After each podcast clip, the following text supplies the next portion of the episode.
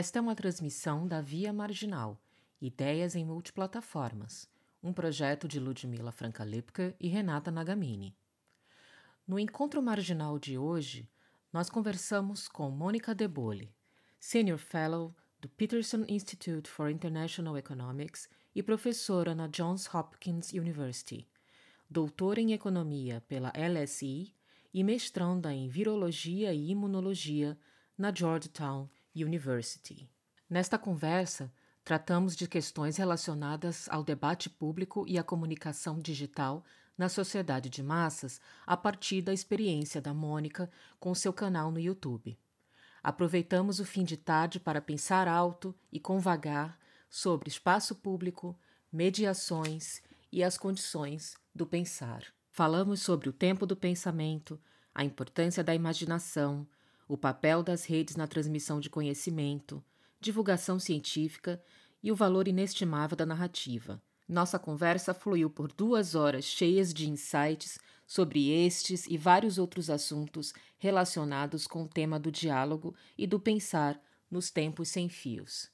Essa conversa foi originalmente transmitida ao vivo em 24 de abril de 2021 no youtube.com/via marginal e facebook.com barra via marginal pode.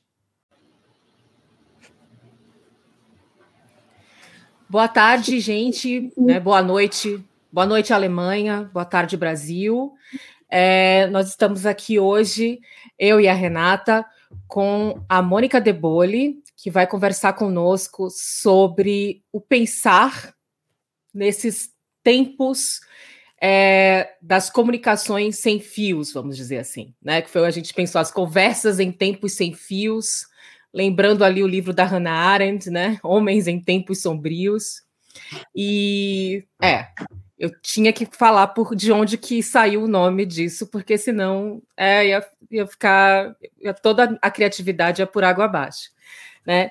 Então nós vamos conversar hoje sobre essa a questão das do pensar, do tempo do pensamento, das possibilidades de reflexão diante das dinâmicas e da própria velocidade das redes sociais, né?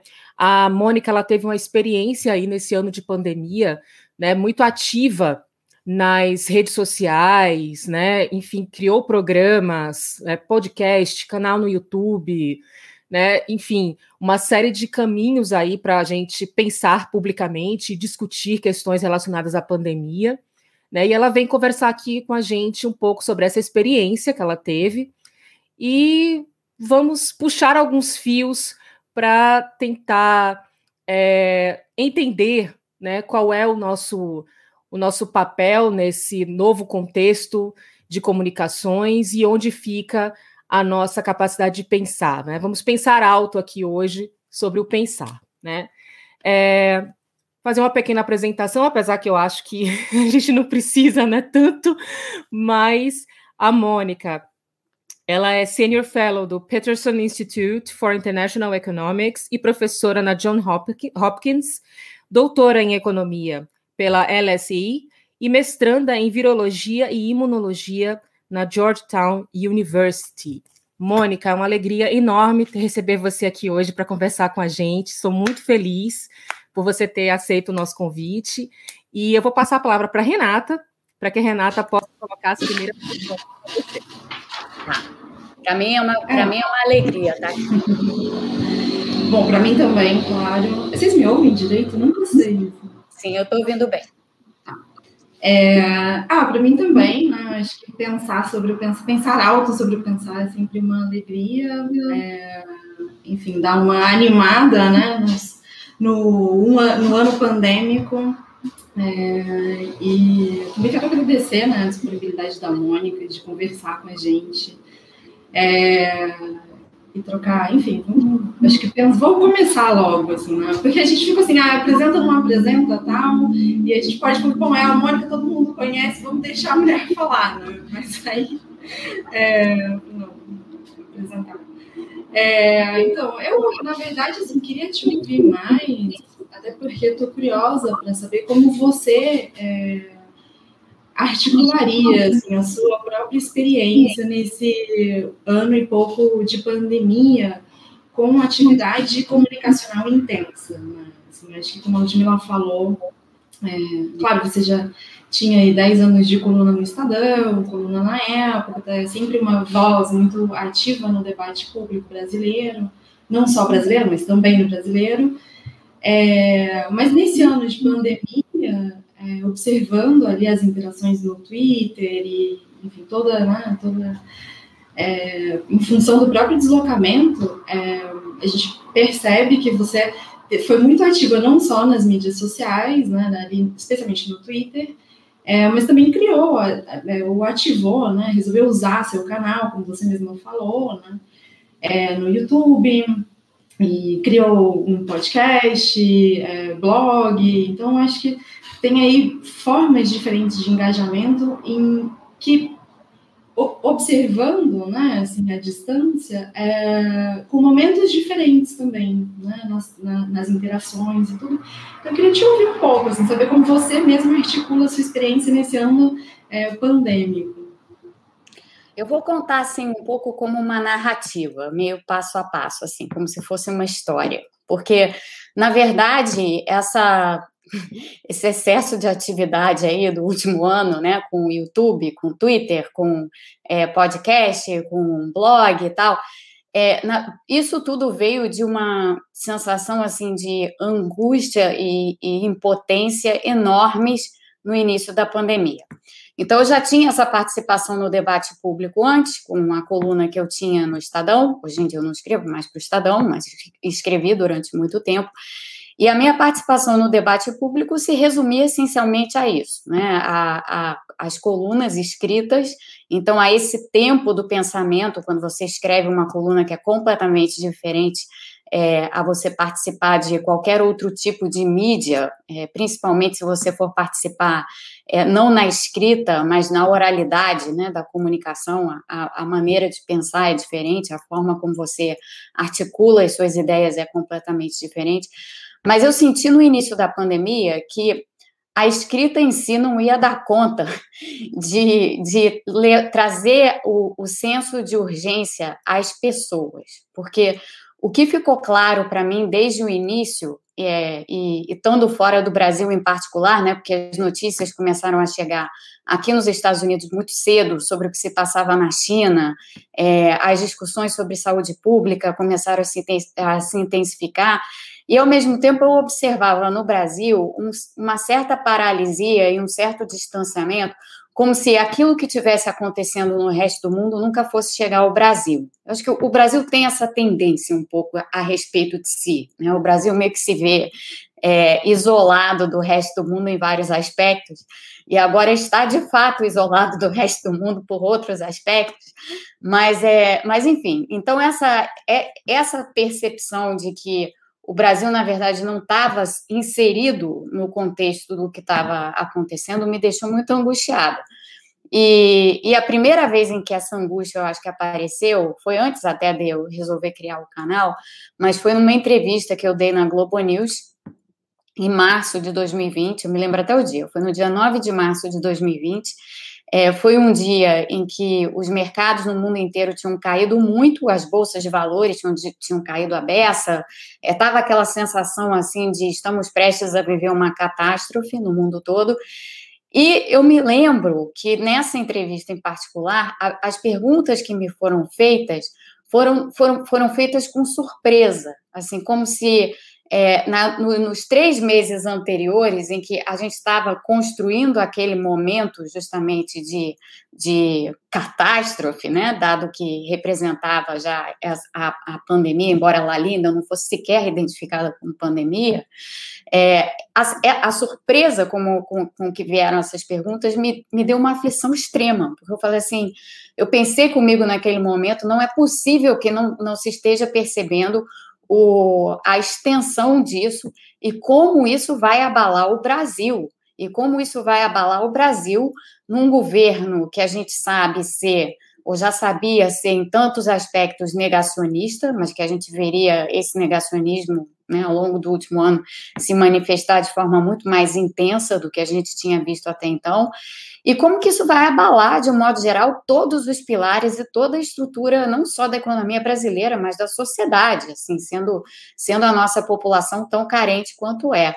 Então, eu me lembro de essa entrevista ter sido um marco para mim, porque a partir dali eu pensei assim: bom, eu vou ter que criar outros meios de fazer com que é, as pessoas compreendam a extensão do que, do que vai ser isso, é, e da, do, do, tamanho que isso vai ter e da durabilidade que isso vai ter. Porque eu me lembro nessa entrevista aí que eu concedi para a Globo News de ter dito já: olha, isso daí não é um problema que passa daqui a três meses, não. Isso daí é um problema que vai durar pelo menos até o fim do ano. Quem sabe além disso, é, porque, enfim, é o que é, a natureza da coisa é essa.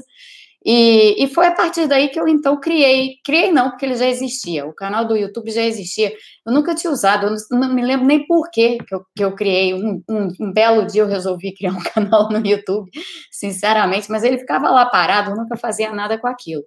E aí, ao perceber essa necessidade de da, da palavra mais rápida, né, da palavra mais rápida, da palavra que chegasse é, mais, mais diretamente às pessoas do que por meio de uma, de uma coluna num jornal, em que quem, que quem tinha acesso àquilo era essencialmente quem assinava aquele jornal, então, ainda que fosse um jornal de circulação no país, nem todo mundo tem acesso àquilo, e a gente sabe que as pessoas, de um modo geral, muitas delas não leem jornal, né? É, então, com base nessas aflições, eu criei o canal do YouTube. De um modo geral, eu acho que foi uma experiência boa, mas ela teve começo, meio e fim. E eu acho que ela teve um, muito claramente um fim, é, e, e, e, a gente pode discutir um pouco mais esse fim e do porquê desse fim mais adiante. Mas isso para, assim, pelo menos contar por que, que eu senti a necessidade de criar o canal, o canal no YouTube e ter esse contato mais direto. Que foi meio estranho, para ser sincera, de início. Depois, depois menos. Você quer, você quer perguntar? Eu queria saber por que foi estranho. Eu queria que ela falasse um pouquinho sobre esse estranhamento. Né? Foi estranho passar da escrita para fala, a interação excessiva. Onde foi o estranho? A, a interação excessiva foi o estranho. É, da escrita para fala, nem tanto, porque a maneira como eu pensava, depois eu cheguei à conclusão que isso mais recentemente, que essa forma de pensar no canal do YouTube, na, nunca foi a correta, mas no início eu pensava na, nas, nas exposições que eu fazia no canal do YouTube como se eu estivesse assim numa sala de aula é, e, e, e, tratei daquela maneira. Na, na, na, realidade, acho que tratei daquela forma todo o tempo, é, como se aquilo fosse uma espécie de é, de aula mesmo. Aqui vamos, vamos vou falar para as pessoas o que, o que é uma crise econômica, quais são os elementos que levam a uma crise econômica, por que, que essa crise econômica é diferente de crises econômicas anteriores, porque ela não é uma crise puramente econômica, é uma crise proveniente de um problema de saúde pública, é, por que, que é, em sendo assim, as respostas de política econômica para essa crise em particular têm que ser muito específicas à natureza do problema, então você não pode querer fazer paralelos com outras crises que já ocorreram e tal.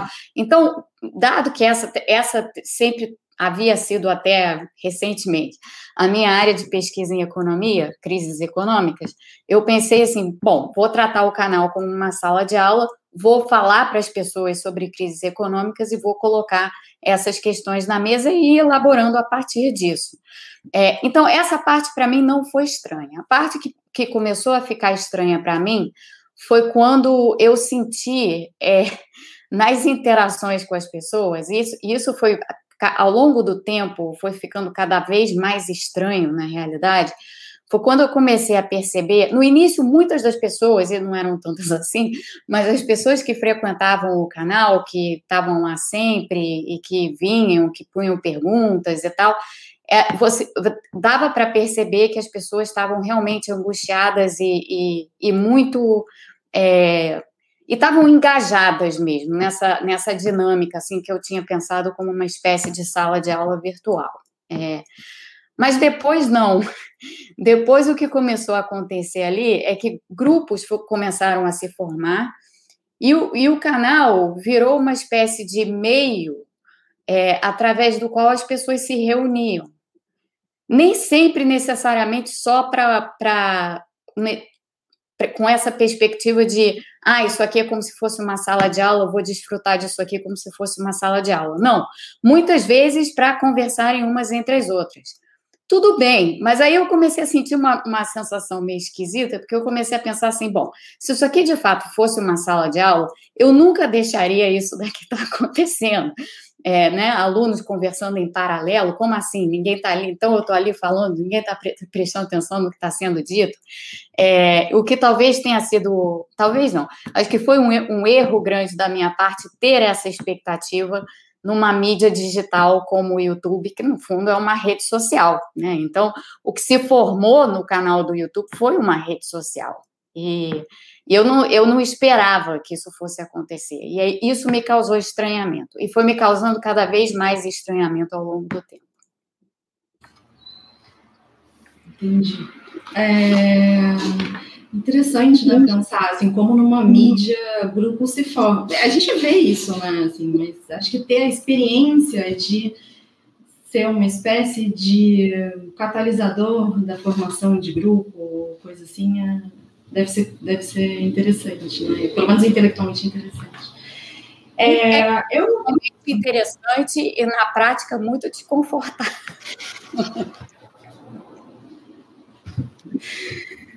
Sim, é, é bastante imagina. desconfortável. É. Imagina. Eu consigo imaginar o desconforto, porque é uma coisa que acontece em torno de você, né? Mas que acaba ganhando uma dimensão e você continua sendo de certa forma responsável por aquilo, né? Ainda que você não tenha o controle. É. Então, é. eu acho que esse é um dos fatores mais mais é, complicados, digamos, para lidar. Né? Eu sou responsável, mas eu não tenho o menor controle, eu não tenho a menor possibilidade de intervir nessas dinâmicas. E se acontecer alguma coisa, eu serei, é, de alguma forma, é, chamada responsabilidade. Né? Então... Exatamente. Eu, eu acho curioso porque é, eu tenho a impressão de que no, no, nível das convenções sociais, assim, normalmente a gente descola né, a atividade intelectual e mesmo a figura de intelectuais desse lugar, né, assim, de uma, de uma notoriedade é, que, que, enfim, transpõe muros, né, assim, acho que a gente descola e é, ou não associa, né? Mas se, quando a gente pensa, por exemplo, na, na, na, nossa própria linguagem, a gente fala é um russoniano, é um hobbesiano, é um lockeano, é um miltoniano, é um miliano, um kantiano, marintiano. Então, esses grupos, na verdade, se, se formam também em torno de intelectuais, porque intelectuais te, ocupam esse lugar e ocupam desde, a, de, enfim, ao longo, têm ocupado ao longo da modernidade, né? Então, e, e agora que eu acho que pode é, ser curioso, nos nossos tempos especialmente, são os efeitos, são as formas como é, é, o impacto que as mídias digitais têm né, na, nesse processo, né, pelo tipo de associação que elas produzem, né, por, enfim, por, pela, pela dinâmica mesmo é, e pela relação com o pensamento. Né, eu acho que aí tem uma, talvez tenha, tenha uma diferença. Assim. Eu, como usuária, né, mais usuária das mídias e, e com características, é, acho que diferentes, né, é, inclusive pessoais, é, sou muito mais uma, eu não tenho, por exemplo, a mesma a mesma desenvoltura na linguagem escrita e na linguagem oral, é, tem uma relação é, muitas vezes peculiar, assim, com, com essa prática aqui, né, de falar. Então, acho que é, eu fico me perguntando assim, como você é, pensa essa relação entre o próprio pensar ou a reflexão né, é, e as mídias? É, ou melhor, a, a, como você pensa a relação entre a atividade de pensar, a, pensar e a escrita, a oralidade e os usos das mídias digitais? Porque para mim essas três coisas têm tempos diferentes, mas queria te ouvir. É, elas têm, eu concordo. Elas têm termos diferentes, elas têm tempos diferentes, elas funcionam em frequências muito distintas e elas têm resultados, eu acho, muito diferentes também. É, quando eu estava, já que durante todo esse tempo eu estava fazendo várias coisas simultaneamente, é, o, que eu, o, que eu, o que, que eu percebia, por exemplo, quando eu estava é, escrevendo um artigo, ou mesmo gravando um episódio para o podcast, como os episódios que eu faço para o podcast na, sempre nascem de textos, eles não são elaborados ali na hora. Eu, eu faço um texto antes para organizar é, o meu e estruturar o meu próprio pensamento para falar sobre aquele, aquela determinada reflexão ou estruturar aquela reflexão. É, a maneira até, até eu acho. Aí é curioso, porque no, no podcast, por exemplo, comparando a minha fala no podcast com a minha fala no vídeo, a minha fala no podcast sempre foi uma fala cadenciada e lenta, que é, que, é a, que reflete exatamente a natureza de como eu penso quando eu escrevo um texto. É cadenciado e lento. E sai, sai assim no podcast. No canal, não, no canal era um ritmo frenético, assim. Então, às vezes eu me pegava no final de uma transmissão, por exemplo, no canal, e eu pensava assim: será que eu falei? será que o que eu falei faz sentido? Porque você vai indo, né? aí não tem aquela coisa da, da cadência e da estruturação da reflexão. Você vai falando, você vai falando, você vai seguindo, e aí quando chega ao final, às vezes você tem a sensação de que, ah, tá, até que ficou bem encadeado, ou às vezes você tinha, às vezes eu tinha a sensação de que não tenho a menor ideia de que se o que eu falei aqui fez sentido para alguém. Algumas vezes eu até escutava novamente as minhas transmissões para ver se eu realmente estava conseguindo passar aquilo que eu havia pensado. Então, assim, tem de fato, em termos de como essas diversas mídias funcionam e como elas mexem com a gente e com a nossa maneira de pensar, é, elas mexem muito, assim, é muito diferente. É muito diferente você falar no YouTube é, refletindo sobre algum, alguma coisa, ou você escrever sobre aquela exata mesma coisa, é, ou gravar um podcast, no meu caso, como eu fazia, em cima de, em cima de textos sempre. Então, essa dinâmica, ela é muito diferente. E aí eu acho que, de uma certa forma, aí trazendo aqui para o lado mais das, das mídias sociais e como, como um canal no YouTube é, é como a gente estava dizendo anteriormente, na verdade é uma rede social no final, como é que as pessoas recebem isso, né? Porque eu ainda acho que, talvez eu esteja totalmente errada, em seja meio romântica em relação a isso, mas eu ainda acho que a palavra escrita ela obriga as pessoas, queiram elas ou não, se elas realmente quiserem ler o texto, a palavra escrita obriga as pessoas a de fato sentarem, lerem e terem algum tipo de reflexão, que pode ser uma reflexão mais superficial, pode ser uma reflexão mais aprofundada, mas o leitor, na condição de leitor, é obrigado a fazer esse exercício da reflexão na leitura, porque, de novo, se trata de cadência, de, de enfim, outro tipo de fluxo mental, né, para você entrar num texto e compreender o que está realmente sendo dito, dito naquele texto. Isso para quem gosta de ler. Felizmente, tem muitas pessoas que não gostam de ler, e como é, a gente sabe, tem problema. Muitos, é um problema. E tem muitas pessoas no Brasil que não. É, mas no, no, isso é uma coisa. No YouTube é, e, e, no podcast também eu, eu colocaria mais nesse sentido aí do, do texto. No YouTube, ninguém está ali necessariamente com qualquer propósito de reflexão.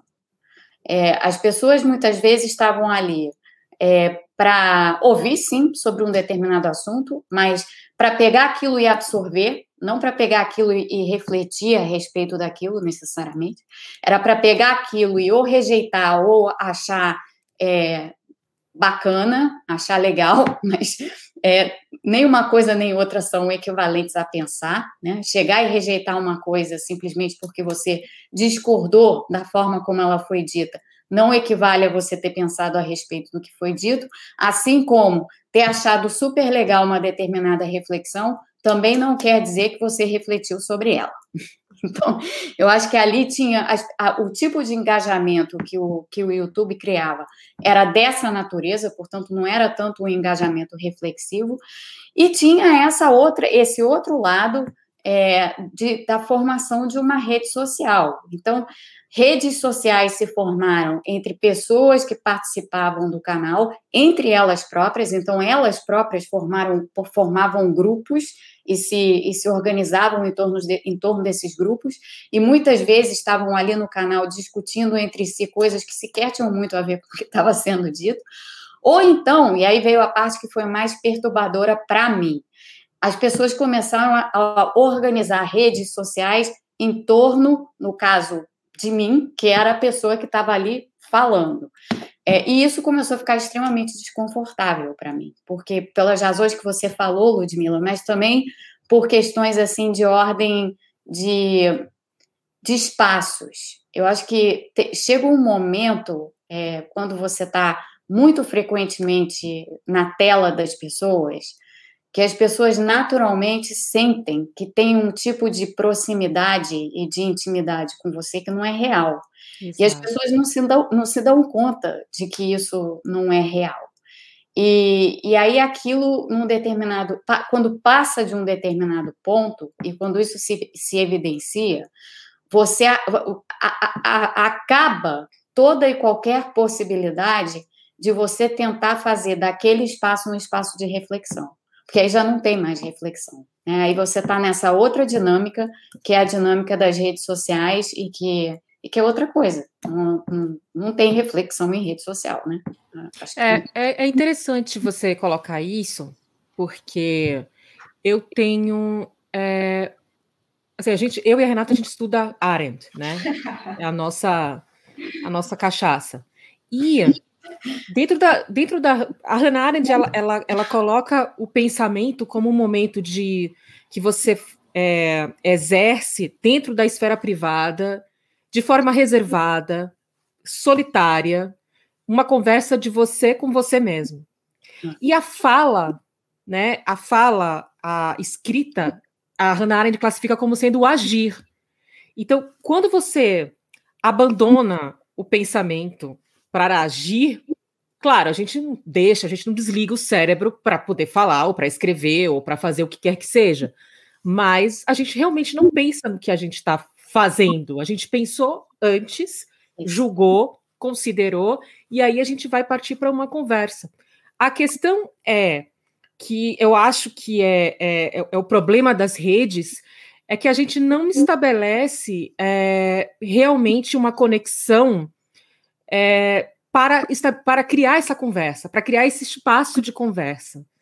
É, você é uma pessoa pública, então é muito fácil se formar em torno de você, tanto um, um fã-clube quanto um conjunto de haters. E aí fica a, a, gente fica presa nessas duas coisas, é. e até que ponto realmente as pessoas estão dispostas a pensar conosco, né? A aproveitar aquele espaço para pensar.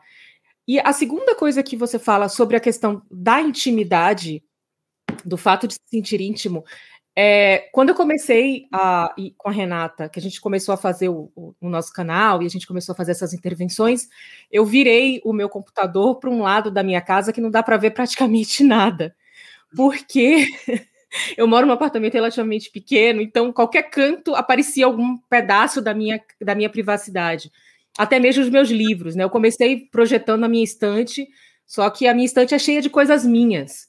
Então, eu simplesmente achei essa posição, falei assim, bom, aqui não tem nada, tem uma almofada, tem o, aquecedor e tem, a, e tem a, a, uma foto da Arendt ali que mal dá para ver.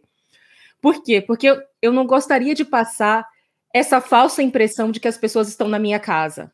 Ou uhum. seja, sabe? E aí vem a, a, a, a minha questão. Quando a gente fala publicamente, a gente fala, a gente se mostra para o outro, mas a gente está ali querendo também dizer quem a gente é. Mas isso não significa que a gente está colocando ali a nossa privacidade, a nossa intimidade e que a gente está estabelecendo uma relação pessoal.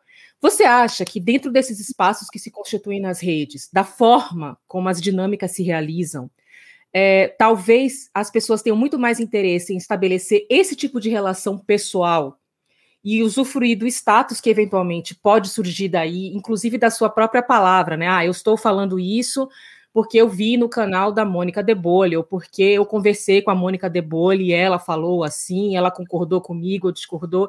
Ou seja, é, existe uma. Será que a gente não consegue pensar uma forma de estabelecer esses espaços de conversa efetivamente reais, ou as redes sociais, elas, pela sua estrutura, pela sua dinâmica, são um espaço em que a, o desgaste é tão grande, né, por conta das outras das outras circunstâncias, que esse diálogo acaba sendo apenas possível em alguns momentos muito específicos e não a longa duração, como você é, tentou fazer de alguma maneira, né? Como você realizou ali ao longo do ano passado. Queria que você, dentro da sua experiência, falasse um pouco sobre isso. Eu acho essa pergunta super interessante. Eu acho que é uma. Dá um, eu tenho, tenho que pensar sobre ela. Assim, será que é possível a gente criar esses espaços de conversa é, nesses ambientes, né? Vamos falar do YouTube. No Twitter a gente sabe que não é, até porque é, o Twitter é uma rede social que só permite que você escreva pedacinhos, né?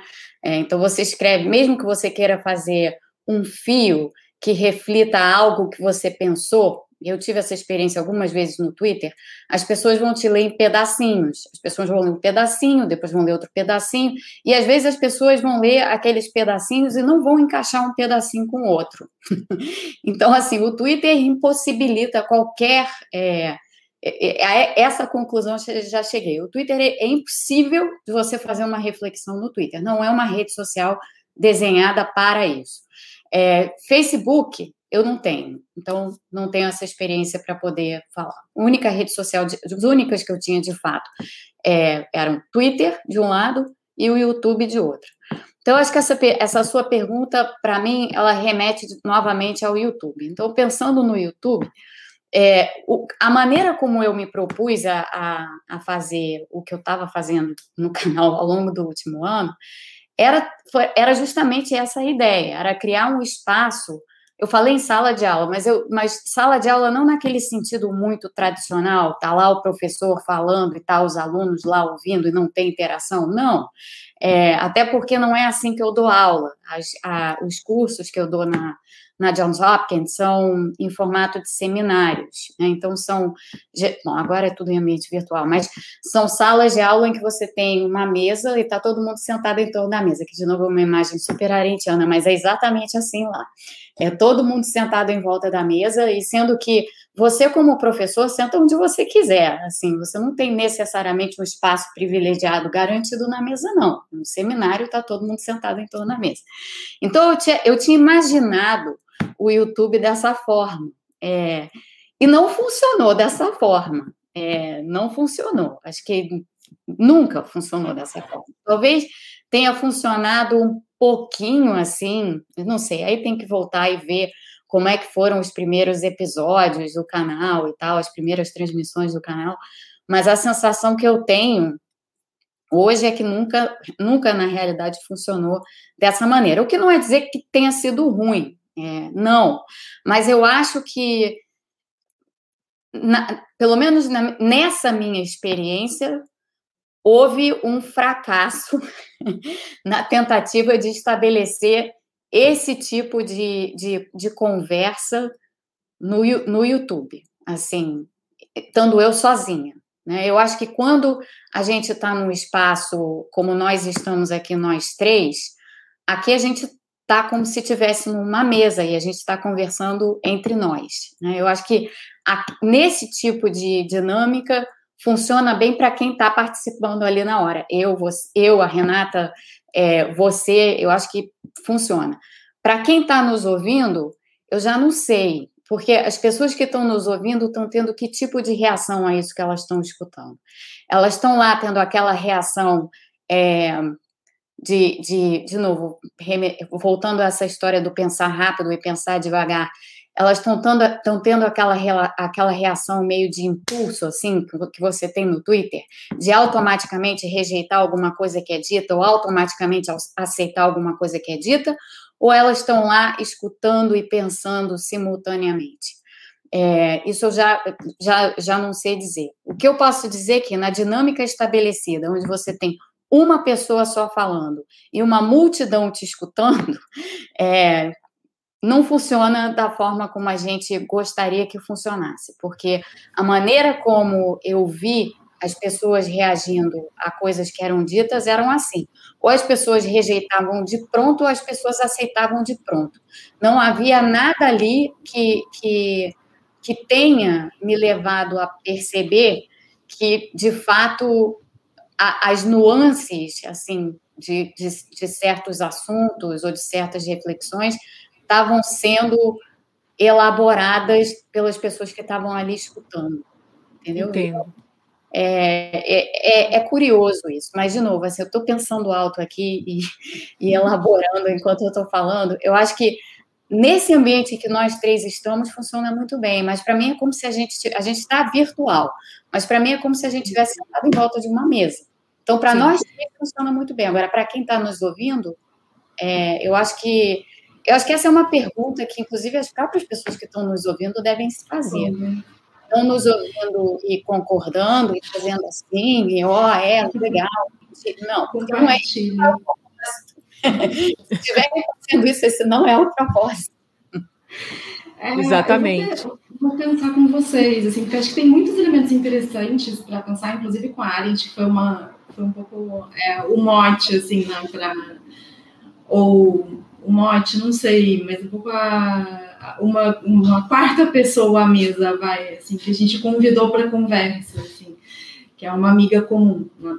É, e eu acho que tem muita coisa. O, eu, alguém comentou no chat, agora eu não, não vou saber quem é, é que é, via, né, assim, via as transmissões e tudo, é, me faz, assim, a minha impressão, é, e eu acompanhei o canal durante um tempo, intermitentemente, mas é, via as transmissões, assim, com alguma frequência, é, a mim via observando muito o chat, assim, e, e como eu, eu também estou é, no Twitter, né, eventualmente esbarrava em comentários e tudo. Então, acho que e, e, hoje eu também vejo, né, muita transmissão, muito vídeo, porque, bom, é o que tem, né, assim, na pandemia. Verdade. Não é que a gente tenha muita alternativa.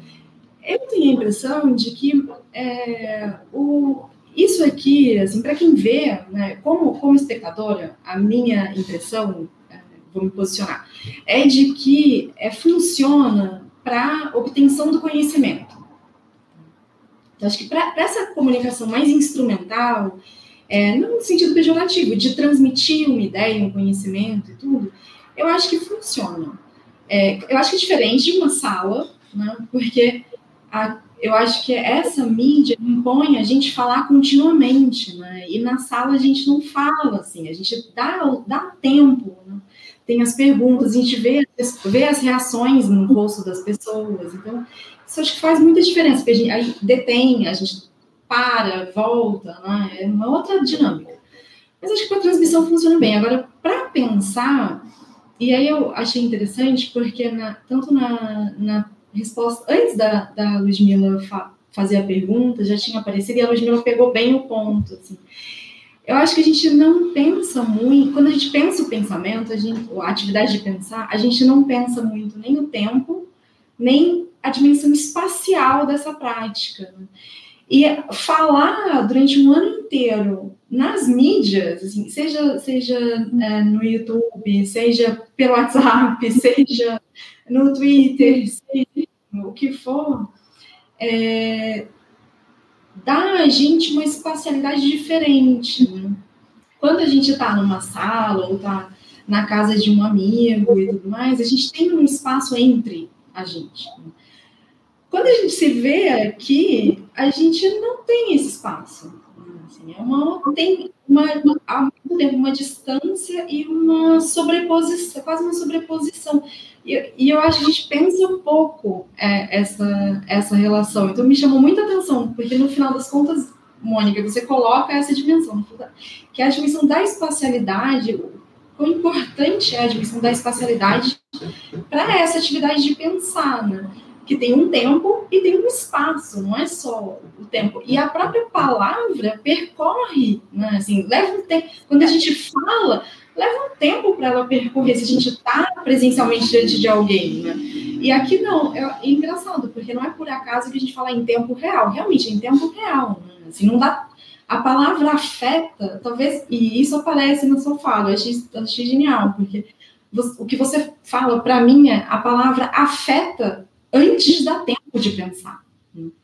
É, então é muito, é muito saboroso, eu acho, pensar essa, essa prática em que no final, muita gente aprendeu muita coisa, pelo menos é a minha impressão. Assim, eu aprendi um pouco de economia, alguma coisa, um pouco eu não diria, alguma coisa de economia, é, mas é isso, né? Assim, acho que a, talvez pelas mídias a palavra afete sem dar tempo de pensar, né? antes de dar tempo de pensar. Então, ela afeta nos sentidos e a gente não consegue necessariamente, não vai conseguir articular a gente pode fazer o esforço, mas não vai necessariamente articular. E é tudo muito fragmentado, né? Porque como não dá tempo, as coisas vão se sobrepondo. Enfim, é, eu, acho, eu acho que é exatamente isso, Renata. Eu acho que é exatamente isso. E como, e como tem essa, essa coisa da palavra afetar, né? E da, e da palavra ter essa, essa suscitar nas pessoas esse tipo de reação. Então, você, você falou alguma coisa, aquilo imediatamente teve um impacto. Porque a, a palavra tem isso, né? A, a, palavra a palavra dita e, e falada assim em vídeo, né? Quando você está vendo a expressão da pessoa, a intensidade da pessoa, a emoção da pessoa, a palavra naturalmente ela vai mexer com vários aspectos que não estão necessariamente ligados a esse refletir sobre a palavra. Né? Ela, vai, ela, vai, ela vai levar as pessoas a terem uma reação é, mais impulsiva, assim, do que se ela fosse a palavra escrita. Então, a, a para mim, o que aconteceu foi o seguinte: durante muitos momentos ao longo do ano, eu senti que essa urgência, como eu estava definindo no início, essa urgência de fazer as pessoas reagirem, que na verdade foi, foi por isso que eu comecei o canal, a urgência de fazer as pessoas reagirem, ela funcionava muito bem no, no YouTube para determinadas circunstâncias. Então, por exemplo, quando coisas estavam acontecendo no país que precisavam assim de uma certa é, coordenação das pessoas para a ação para um determinado objetivo. Então, vou citar um exemplo. Quando teve a história lá da. Acho que a Renata caiu, né? Não, não. Ela, ah. ela foi só fechar a janela. Entendi. Então, quando teve a, a, a questão toda do, da discussão do Fundeb, né, e o que o governo ia fazer com o Fundeb e tal, o canal foi extremamente útil para trazer para as pessoas a importância daquele tema e para que as pessoas é, se, se organizassem e reagissem. Então, eu acho que para gerar o senso de urgência nas pessoas para determinados assuntos e para determinados temas, eu acho que a palavra falada e o canal do YouTube foi extremamente útil. Agora, para gerar reflexões mais detidas sobre outra, outros temas, sobre outras coisas que não são, né, que não necessitam de ação e reação de ninguém, que necessitam apenas, que estão sendo ditas e colocadas ali apenas como, como para gerar, para criar pensamento crítico, né? Para que as pessoas de fato tenha uma reflexão crítica do problema, aí já não funciona, né? Porque você não consegue voltar atrás. Uma vez que você criou uma reação na pessoa, você não consegue retirar aquela reação que você criou.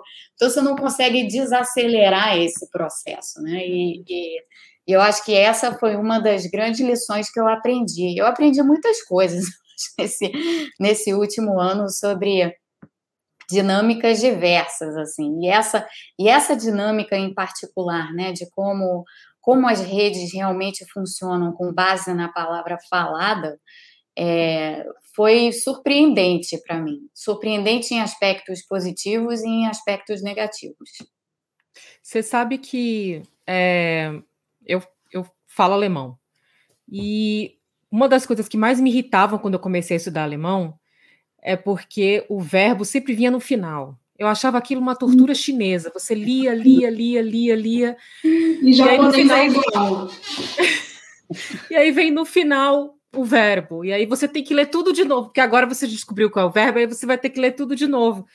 E aí é, eu fui pesquisar por que, que é assim, né? O que que, por que, que a língua se estrutura dessa forma? Impossível não lembrar do Caetano quando ele fala que só é possível filosofar em alemão, porque o verbo no final ele tem uma função ele obriga você a escutar a pessoa até o final. E quando ele está, quando na palavra escrita, ele não só obriga você a ler até o final, como ele obriga você a reler. Ou seja, você tem que fazer um, um exercício realmente, um esforço né, de ler duas vezes ou de escutar com muita atenção até o final que a pessoa está falando, para antes de você começar a falar. Né, porque você não sabe o que, é que ela está falando até ela colocar o verbo ali no final e a gente pensar sobre o que está sendo dito. E diga, Renata. Não, é, eu só vou acrescentar porque eu acho que é super interessante esse ponto, é, porque eu acho que tem um aspecto da, das línguas de uma forma geral, né? Assim, a nossa, ela é muito as línguas latinas em geral, mas o português, por exemplo, nem todas, não, o francês não. Mas o português é muito centrado no, verbo porque ele já isso faz com que a gente é, se concentre muito na ação. Né? Já tem uma, já tem uma ênfase, né? A própria língua já é, já, já põe isso. E é claro, a gente, o pensamento é, de, é, é isso, né? A gente usa a língua para pensar. Então não é que isso seja seja irrelevante, assim. E o que eu também acho, acho curioso nesse caso, eu, eu hoje de manhã vou contextualizar. A gente teve, estava eu e a Ludmilla, a gente estava dando um curso sobre Arendt e questões do feminismo, e hoje de manhã falou a Ellen Spielmann, que é, que é alemã, fala português, mas é alemã. E eu estava comentando depois, justamente, que quando a gente ouve uma, um alemão, o Wolfgang, a Ellen, e outro dia eu estava também no congresso dos franceses, eles se detêm, eles se demoram. Isso é muito na, na no YouTube, isso é muito impressionante. A experiência dessa palavra que se, da, da pessoa que se detém na palavra é muito impressionante. Para mim é muito impactante, sabe? Porque eu acho que marca uma diferença de como a gente opera né, no Brasil, por exemplo, em outras sociedades é, que, que faz ver a relação que a gente tem com o pensamento também. Né? Não é, não é, não é, eu acho que não é desimportante atentar é, para isso. E toda, toda, como a gente falava antes de entrar, né, toda a, acho que a tradição de reflexão sobre a esfera pública, sobre o espaço público, é muito, as elaborações filosóficas são muito centradas na experiência da leitura, é, e aí, a maneira como a gente concebe a própria democracia né, representativa, que é muito centrada nas opiniões, supõe esse tempo né, de ler, parar, pensar, trocar né, as, as, enfim, as opiniões, as impressões, então, mas ela é exigente, uma forma de governo exigente nesse aspecto, né, na relação entre o falar e o pensar. Então, eu acho que é muito. É, e, e aí, nesse, e em relação a isso, a sua experiência acaba sendo muito rica, né? Porque faz ver é, aspectos da nossa, das, da nossa sociedade, das nossas práticas, que são novos e que desafiam a, tradi a longa tradição de pensamento, né? o cânone da, da filosofia. Acho especialmente saboroso. Assim. E você é. acaba chamando atenção para os modos de falar, né? Porque, ah, tem uma multidão, esse é o modo de falar. Aqui a gente está numa conversa, são modos de falar. Sim. São modos de falar. E só uma, uma coisa que jogaram aqui no chat que eu achei muito interessante antes da Mônica, porque ela já pode falar sobre esses dois aspectos. Alguém colocou aqui que talvez é, a, a, né, o, o, o, a, fosse interessante fragmentar o assunto em três ou quatro vídeos. Ou seja, é, tentar é, esgarçar um pouco esse tempo para obrigar a pessoa a pensar entre um vídeo e outro poderia ser uma forma de tentar construir um espaço de pensamento dentro da, das redes, no caso das redes, não, no caso do YouTube como rede? É interessante a pergunta. É, não sei. É, acho que teria que, de novo, é, teria que passar por um, um processo de experimentação, né? porque todo, todos esses são experimentos né, que a gente está fazendo. Como a Renata dizia antes, a gente está é, num, num, momento particularmente desafiador, eu acho, no que diz respeito ao debate público e ao espaço do pensamento no debate público, porque a gente está deixando de lado os, o, por necessidade, porque a sociedade se move, né? Então a gente está deixando de lado os, me, os meios mais tradicionais de pensar e de colocar no papel um pensamento, de, portanto, for, forçar ou, ou, levar um esforço daquelas pessoas que querem ler aquilo que você escreveu e vão, portanto, pensar em cima do que você escreveu. A gente está saindo disso ou pelo menos a gente está se movimentando em, várias partes diferentes, mas eu acho que a gente está, infelizmente, saindo um pouco disso, para essa, essas experiências de maior intensidade. Né? E que, no fim das contas, por terem maior intensidade, acabam não permitindo o espaço o distanciamento, enfim, a, a, a, reclusão, o recolhimento, tudo aquilo que é necessário para que, de fato, exista reflexão e pensamento. Então, tem um desafio aqui é, co colocado. Eu, de fato, não sei se a solução, no caso do YouTube, é, em se tratando o YouTube de ser o que é. Então, ainda que você possa imaginar que se você puxa um assunto num vídeo, não termina ele, depois você puxa mais um pouco daquele assunto num segundo vídeo, não não conclui, puxa mais um pouco num outro vídeo. E assim sucessivamente, é, você você você estaria assim? Acho que a pergunta que eu me colocaria em relação a isso é: você está assim reproduzindo com a fala e com a aparência no YouTube aquilo que é da escrita, porque a escrita é isso, né? Você tem um texto, você vai ler o texto e você vai ler o texto exatamente dessa forma. O texto ele é organizado por parágrafos. Então tem um parágrafo que está que tá tratando da ideia de um determinado ângulo, tem outro parágrafo que está tratando da ideia de outro ângulo, e assim sucessivamente. Então é isso, é como se fossem, em tese, vários vídeos, né, em que tem pausas para a pessoa refletir no meio do caminho. E a pessoa pode sempre voltar atrás no início do texto e tal, como poderia fazer com o vídeo. É, então, em tese, parece que sim.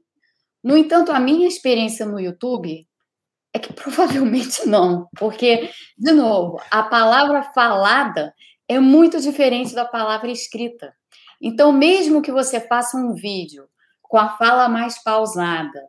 Deixe lá um certo suspense para a pessoa refletir e, e, e tenha interesse em assistir um segundo vídeo e assim por diante.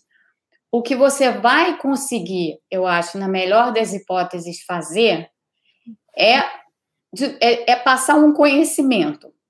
Agora, passar um conhecimento não é a mesma coisa que induzir a pessoa a pensar, né? São coisas, são coisas bastante diferentes, na verdade. E eu uhum. acho que tampouco resolve um, um dilema básico, que foi o dilema com o qual eu me defrontei é, quando estava chegando aí no, nos finalmente do canal, porque o canal encerrou. Para quem está aqui no chat achando que o canal vai voltar, ele não vai voltar. É, o, o grande dilema com o qual eu me defrontei foi exatamente esse de tá, é, bom isso aqui, está sendo bom para as pessoas, isso aqui traz alguma gratificação, mas eu não estou mais tendo tempo para pensar, eu não estou mais tendo tempo para refletir, eu não tenho meu espaço de recolhimento. É, as pessoas, é ótimo quando eu entro no canal e as pessoas vêm, mas cadê o espaço para reflexão? Então, quando eu comecei a sentir que eu estava asfixiada nesse, nesse espaço, principalmente porque existe essa questão outra, né, que você já até mencionou, Ludmila, do que se forma em torno de pessoas públicas em geral, o que se forma hoje em dia em torno de pessoas públicas nas redes sociais são grupos. Você vai ter grupos de haters e você vai ter grupos de pessoas que gostam do que você faz. Vamos chamar de fã-clubes. Você, você forma esses dois grupos. São espécies de torcidas organizadas. Assim. Não dá para pensar com torcida organizada, não dá, é impossível. É, então, quando você se vê nessa posição, que foi, onde, foi a posição onde eu comecei a me ver, é, eu comecei, comecei a ficar muito incomodada porque eu comecei a perceber que não ia ter mais espaço para reflexão. E, e, isso aqui não tem absolutamente nada a ver. Eu acho que muita gente interpretou errado e achou que ah, a Mônica eventualmente está deixando o canal porque tem muitos ataques, tem haters, tem não sei o quê. Não, não se trata disso. Assim, a pessoa hoje em dia, quando está no debate público, está sujeita a ataques, está sujeita a haters o tempo inteiro. Eu não estou no debate público desde anteontem, eu estou no debate público há mais de 10 anos, 20 quase, é, na verdade. Então, assim, esse tipo de coisa já é, já você, teve, você tem que ter casca grossa para estar tá no, no, no, debate público. Não dá para você ter casca fina e estar tá no debate público, não. Exatamente. Não então, não é essa, essa não é a questão. A questão é, se você formou grupos de torcida organizada, nada funcionou, vai, tem que parar e, e, e, fazer outra coisa. Tem que parar e voltar, voltar ao que você estava fazendo antes. E, essa, é assim. Essa angústia que você está descrevendo tem uma carta da Hannah Arendt para o marido dela que ela fala justamente isso. Ela foi para, acho que foi na Califórnia que ela foi dar foi, aula. Ela foi dar aula em Berkeley. Em Berkeley. E ela escreveu uma carta desesperada. Não aguento mais, não tenho espaço, não tenho, tenho que dar aula todos os dias, me colocar diante das pessoas todos os dias. Eu não tenho a minha privacidade, eu não tenho o meu tempo para pensar.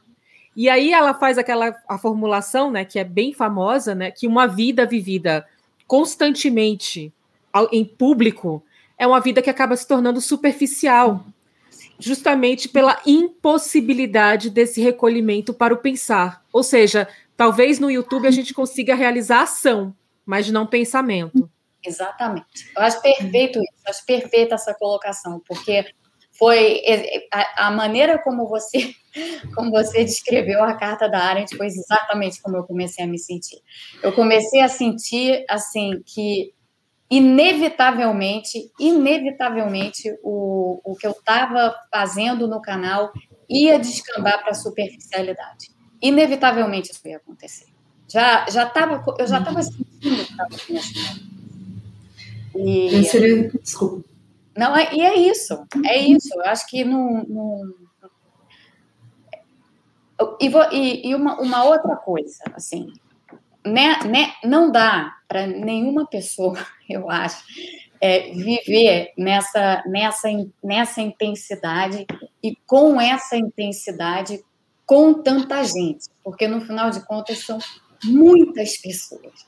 Não dá, é impossível para um, um, uma pessoa que queira se manter relativamente sã, calma, ter seu espaço e tal, não dá para a pessoa viver dessa forma. Não dá, é impossível. Então, eu acho que foi uma experiência que, para mim, valeu muito de diversos, por, por diversas razões durante o ano pandêmico, mas agora que, é, não que a pandemia tenha acabado, ela não acabou, não. É, mas eu me vi assim, quando, chegou, quando bateu março de 2021, e aí começou a. Eu, eu sou uma pessoa muito ligada na natureza. E aí começaram, os passarinhos voltaram. A primavera. As, as árvores começaram a florescer, as folhas começaram a sair nas árvores. Eu comecei, e eu pensando assim: no ano passado, eu não vivi a primavera. Eu, na verdade, não vi nada. É, porque o mês de março foi exatamente quando a pandemia bateu forte aqui, ninguém sabia nada de nada todo mundo ficou enclausurado, todo mundo entrou, teve o lockdown, todo mundo se enclausurou, e eu não vi a primavera. E aí, ao mesmo tempo em que estavam todas essas coisas acontecendo com o canal, eu estava pensando simultaneamente, e aí, eu vou ficar nisso e não vou ver a primavera de novo? Ah, não, isso eu não vou, isso eu não vou fazer. Eu vou ver a primavera esse ano, inclusive para ficar, para voltar a ficar no ritmo da natureza que é esse aí. É um ritmo de maior recolhimento, maior privacidade e de mais calma.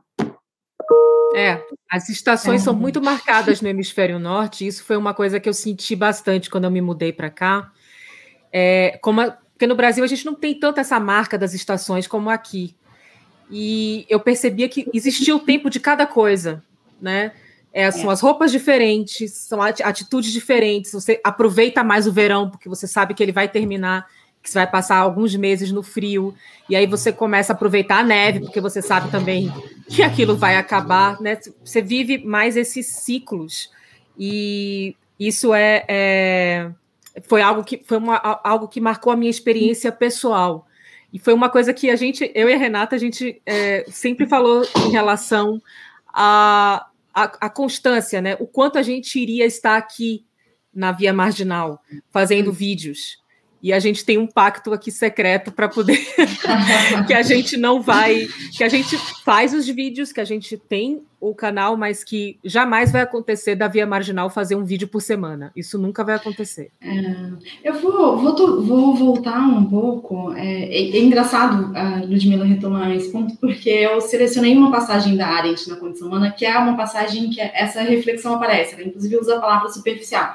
Que ela está falando do aspecto não privativo da, da privacidade. Né? Que é uma, para Arendt, é, como a gente está falando, é uma condição de possibilidade do, do pensar. Né? Então, acho que é, não só do pensar, né, da existência, mas inclusive da existência de quem pensa com certeza.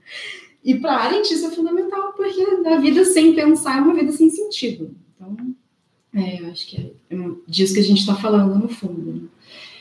É, esse é o tempo que a gente tem, e é o que dá a dimensão de profundidade né, para a vida, é exatamente essa atividade, atividade de pensar, que não tem nada a ver com ter conhecimento ou não. Né? Uma das experiências da pandemia que, a, em que é, você tem tocado ao longo de todo o ano pandêmico, né, Mônica, é essa, é a relação entre conhecimento e pensamento, e como muitas vezes há um descaminho entre essas duas coisas, né? Assim, entre o conhecer, que, claro, é importante, e o pensar, com o qual, no entanto, o conhecimento não se confunde. Né? Eu acho que é, é, muito, é muito, muito instigante, assim, te ouvir, né? É, em relação a, em relação a isso. E é, eu fiquei aqui é, pensando, porque tem um, eu li a condição humana algumas vezes e, é, por razões diversas, inclusive de maturidade intelectual, é, algumas, algumas passagens, algumas sessões do livro me chamaram muito menos atenção em, em leituras anteriores, né? é, do que é, do que hoje, por exemplo, quando eu volto. E uma dessas sessões é a sessão 20 da, da condição humana, é, em que a Arendt vai, vai eu acho que estou dando interferência aí, não sei. Ou eu estou ouvindo minha né? É, é uma sessão em que a Arendt vai pensar é, o automatismo, sabe? O maquinismo e a automação. É, e te ouvindo, assim, ouvindo você, a Ludmilla, eu me pego pensando é, se a gente, durante esse ano, né, eu acho que teve. Eu, não, eu quero ouvir vocês, sobre uma experiência que, para mim, é a experiência na relação com o tempo. Né? Eu acho que durante, no primeiro momento, quando a gente se retirou, todo mundo do espaço público para ficar fechado em casa, tudo, o tempo da vida era muito denso, né? Assim, porque a gente não tinha o mundo, a gente não tinha o descanso do mundo. Né? Então, acho que isso foi, foi muito denso. Não sabia o que ia acontecer, não sabia quais, quais seriam os efeitos, como a vida seria transformada e tal.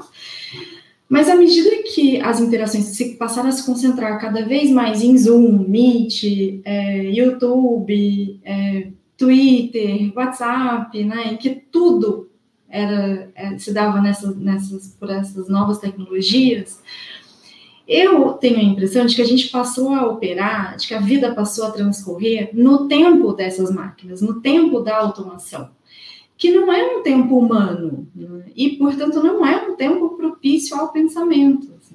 Eu acho que isso também, e, e eu percebo que conversa, conversando com amigos, eu percebo que a gente trabalha sem parar, né? Se não prestar atenção, a gente trabalha o tempo inteiro, porque sempre vai ter um e-mail, sempre vai ter alguém chamando, sempre vai ter alguém compartilhando alguma coisa.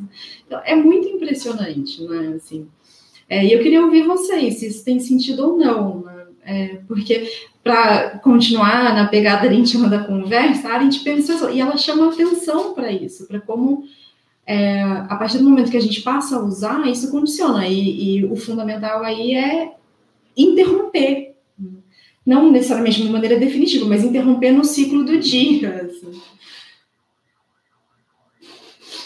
Renata, isso faz total sentido para mim. É, eu acho que uma das coisas que eu senti muito é, na.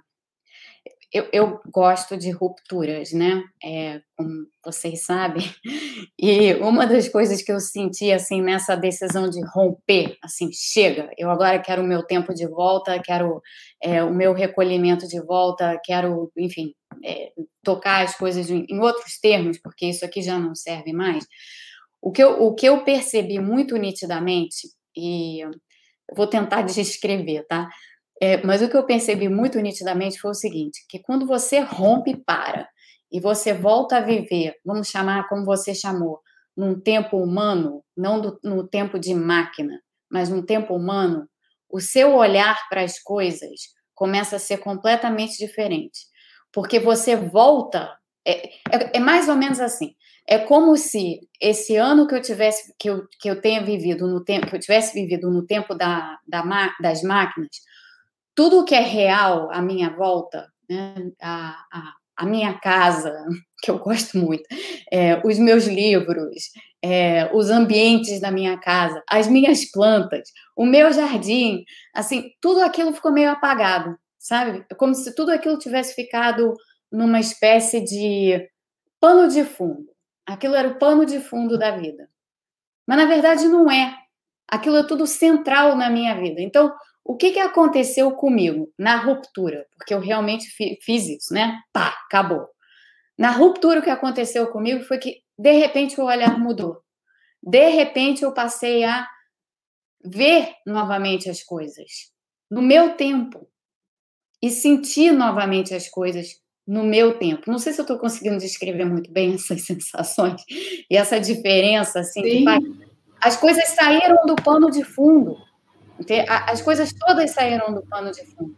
Então, de repente, o que eu vi foi o seguinte: bom, agora que eu tenho mais pelo menos uma hora do dia para me dedicar ao que eu quiser, porque eu estava dedicando essa uma hora do dia a falar no canal ou a fazer alguma outra coisa nessa, nesse ritmo assim frenético de, de máquinas, é, agora que eu tenho essa hora, o que, que eu vou fazer nessa hora?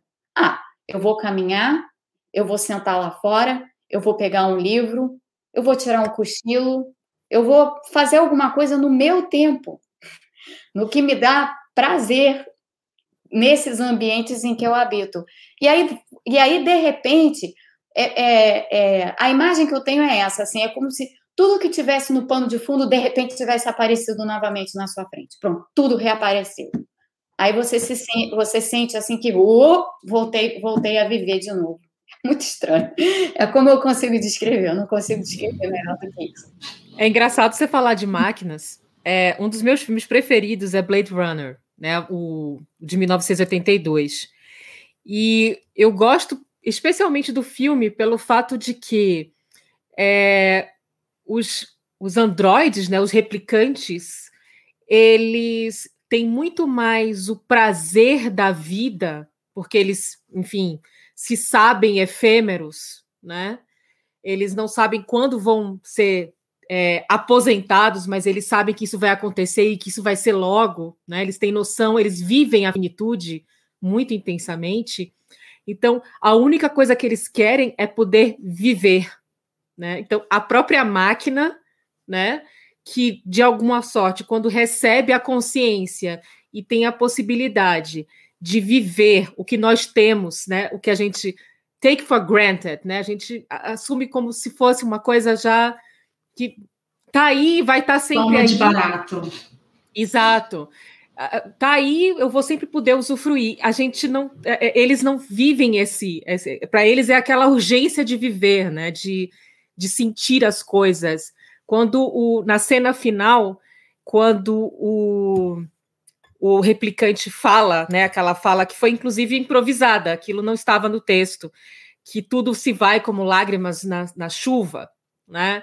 e que ele fala de tudo que ele viu enquanto ele era escravizado, trabalhando num outro planeta, e quando ele parava para ver as supernovas e todos aqueles fenômenos maravilhosos que se vão, né? E a gente começa a perceber, talvez o que tem acontecido com você, e talvez a primavera também tenha provocado um pouco isso, porque também a noção desse ciclo, dessa finitude, né? Primavera é tudo que nasce, né? Então, tem essa, essa tudo que nasce relembra a nós que somos efêmeros, né? Que temos um tempo, que temos que usufruir disso, né? E é, é, é interessante perceber como a gente, de alguma maneira, talvez inconsciente, não sei, é, ao estar em contato com essas redes, com essas tecnologias, com tudo isso que amplia a nossa possibilidade de aparecer, de falar, né? De estar é, é, é, sobre os olhos do público é, é uma forma de se abstrair da própria vida. Tem uma tristeza muito grande nisso, né? É, eu, eu não sei, eu particularmente eu vejo um pouco como uma doença, e eu acho que é, é um movimento de, de saúde, saúde mental mesmo. Você conseguir abrir mão e dizer assim, não, esse, o canal cumpriu a sua função, eu consegui transmitir conhecimento, a função dele era... Talvez, num outro momento, eu crie um outro canal, se tiver necessidade, para falar sobre tal assunto, tal questão, para engajar pessoas, já sabendo que aqui a gente não pensa, mas a gente se engaja, né? Que aqui tem movimento, que aqui tem ação. Mas esse aqui, como tudo na vida, teve o seu fim, e eu sei reconhecer esse fim. Né? Eu, eu, eu, eu acho um movimento saudável. De, tipo, agora eu quero viver um pouco, agora eu quero sentir as flores, né? Ver as, as lágrimas na chuva. Ou até espirrar com pólen lá fora, porque essa época tem pólen que não acaba mais. Sim. Eu sou alérgica. Eu então, também. Quem não é? Eu né? quero espirrar. Eu quero ir lá fora. Espirrar. Eu quero ir lá fora espirrar. Mas é, mas é exatamente essa. essa eu, eu, eu, acho que, eu acho isso. Eu acho que a vida fica muito pobre.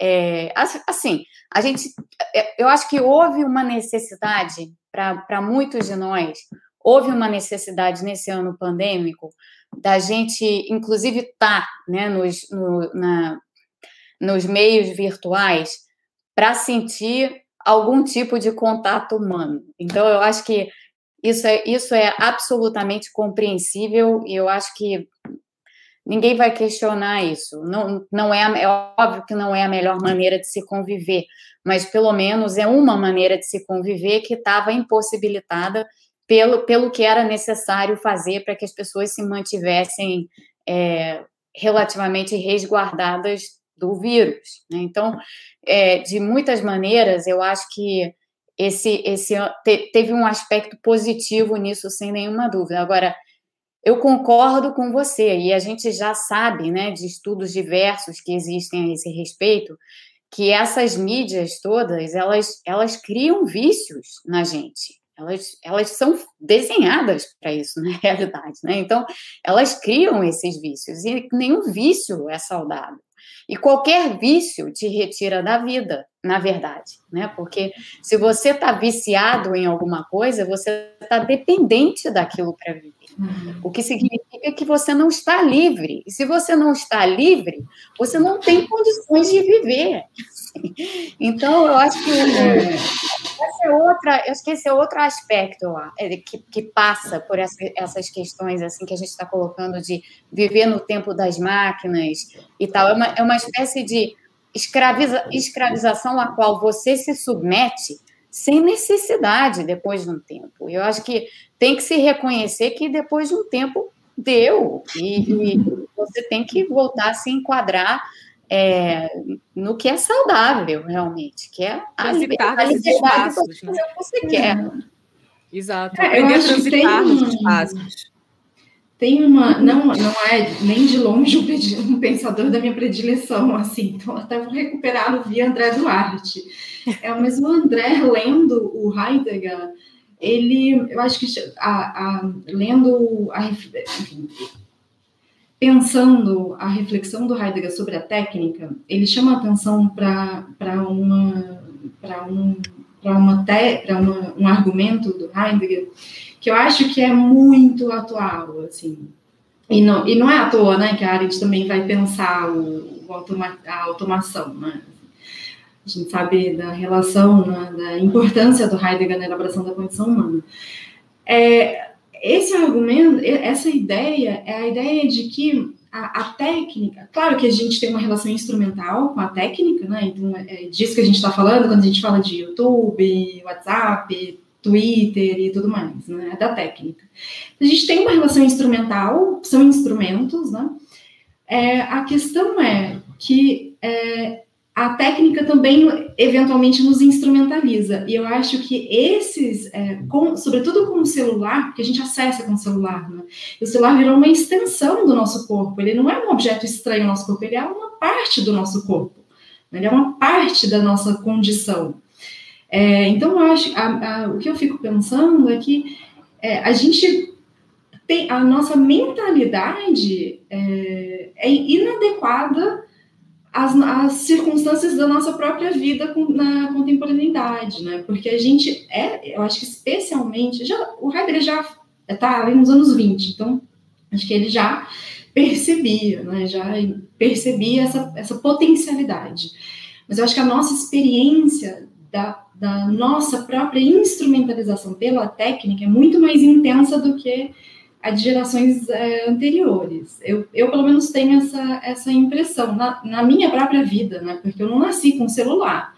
É, eu fui usar celular já, enfim, no final da adolescência. Então, não é que. É, isso marca uma diferença importante na, na vida, assim, na minha experiência. Então, e aí eu fico pensando, ouvindo vocês, eu fico pensando, pensando nisso, assim, que a nossa mentalidade, a maneira como a gente pensa, é, ela é anacrônica, tem um anacronismo é, negativo aí. Né? É um desajuste, ela é inadequada, na verdade. A gente não tem um. Talvez não tenha o aparato, é, enfim, é, conceitual até para pensar essa relação. E eu quero aproveitar para tipo, que você falou em liberdade, né, é, para colocar para te perguntar, eu sei que a gente já avançou muito, não quero tomar demais o seu tempo aí no sábado à tarde, mas é, eu queria. Isso é isso aqui, vamos embora. eu queria pensar, eu queria te ouvir, na verdade, porque você publicou um ensaio, é, um ensaio lindo no Substack, né? É, e você fala, tematiza um pouco né, a liberdade. É, eu queria te ouvir é, te ouvir mais sobre a relação, e aí fica à vontade, assim, totalmente à vontade para escolher o que responder isso ou não, mas queria te ouvir sobre a relação entre dois pares, pensamento e conhecimento, e a relação entre liberdade de pensamento e liberdade de expressão. É, queria te ouvir um pouco sobre, sobre esse assunto, sobre, enfim, essas, esses pares, os dois, um dos dois, enfim, como for. Bom, pensamento e conhecimento. Eu acho que essa, essa é uma, esse é um par perfeito para pensar a liberdade, porque o conhecimento, digamos assim, conhecimento estabelecido, né, aquilo que a gente aprende, aquilo que está é, nos livros, aquilo que nos é passado na escola, aquilo, aquilo que nos é passado na universidade, é, esse é um espaço preso, né? Esse, é, esse é um espaço de potencial aprisionamento se você se deixar, e é muito fácil se deixar ficar nessa posição. É, inclusive, esse é um dos grandes problemas que eu tenho no debate público brasileiro, é que eu percebo, pelo menos na área de economia, que as pessoas ficam completamente presas nesse espaço todo o tempo. Você ficar preso no espaço do conhecimento estabelecido é você essencialmente delimitar as fronteiras, e uma vez que você fez isso, você já não pensa, eu acho, mas é você delimitar as fronteiras dentro das quais você vai é, refletir, mas só que não é uma reflexão real, né? Porque se ela está enquadrada no conhecimento pré-estabelecido, você não tem a liberdade crítica, ou você não se permite a liberdade crítica para sair fora dessas fronteiras, para transcender essas fronteiras.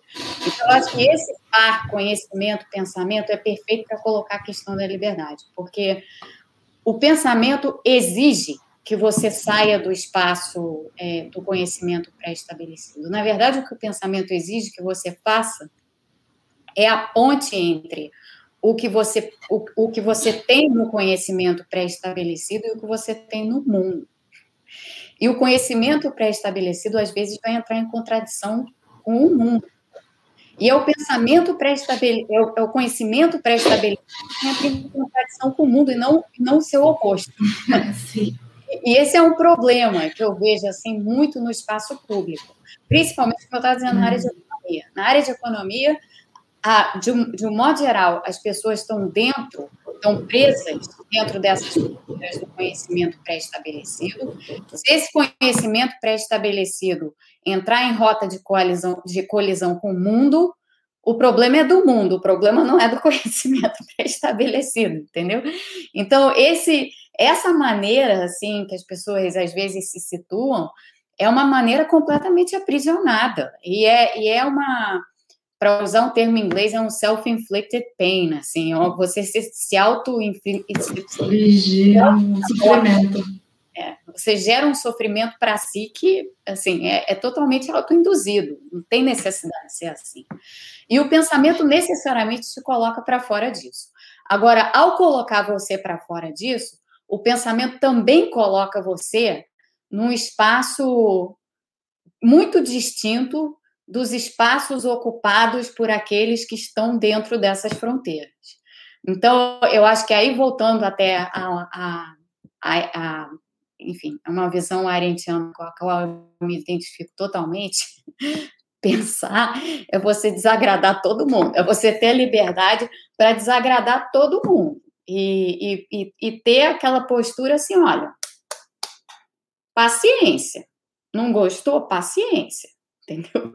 É, eu acho que passa. E, e, de novo, isso é liberdade. Você ter a capacidade de dizer assim: olha, fiz essa reflexão assim, assada, ela pode estar errada, me mostra porque ela está errada, mas simplesmente você me atacar por ela, eu não vou aceitar. Essa é uma, essa é uma atitude que liberta, porque essa é uma atitude que liberta que liberta o pensamento. Então, nesse, nesse enquadramento aí, é, pensamento, conhecimento, eu acho que a questão da liberdade é fundamental. Você não tem como pensar, de fato, é, se você tiver resolvido se deixar fechar nas fronteiras do conhecimento pré-estabelecido. Pensar é transitar, Mônica. Né?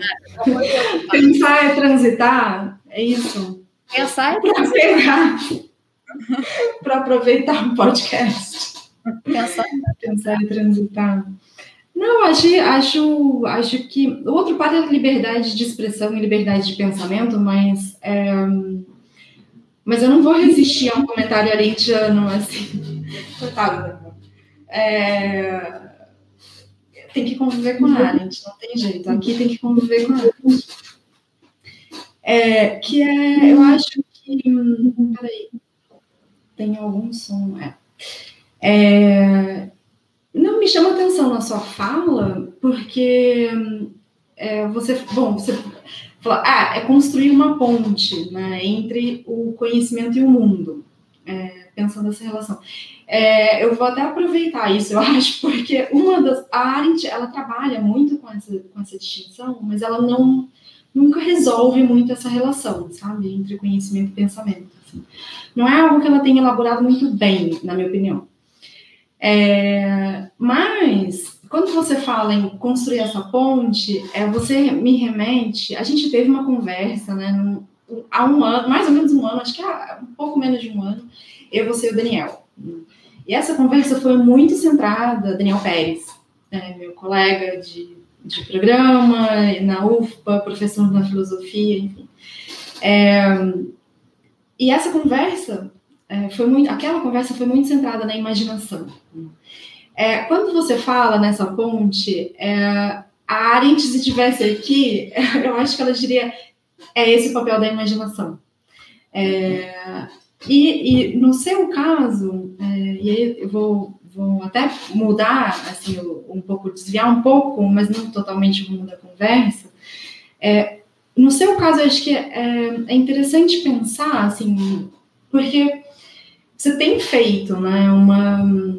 Você tem tratado publicamente dessa relação entre conhecimento e pensamento e tem é, buscado justificar a importância da interdisciplinariedade, transdisciplinariedade, enfim, multidisciplinariedade, não sei nem qual é o termo mais adequado no momento. É, por outro lado, você busca, né, olhando a sua trajetória, você me parece buscar formação sólida em áreas específicas. Né? Então, eu acho que tem essa, tem essa, essa relação é, que é uma formação sólida em áreas específicas, tá, vai está é, tá fazendo agora, né, um mestrado em imunologia, biologia tal, fez as especializações na Harvard em ciências da vida ou biomédicas e tem formação em economia. Né?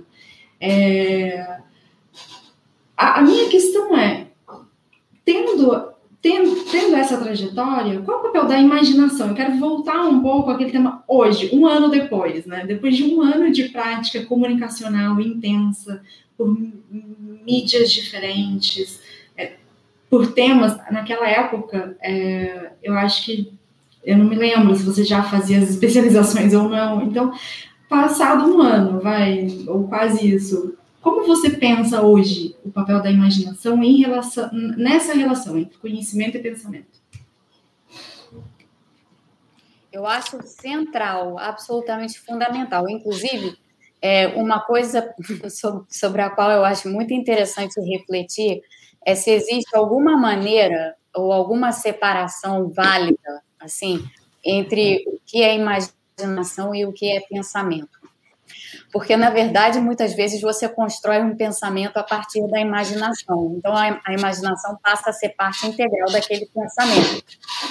É, por isso, por isso eu, eu, eu, eu falei em ponte, porque, para mim, é, um, é meio que.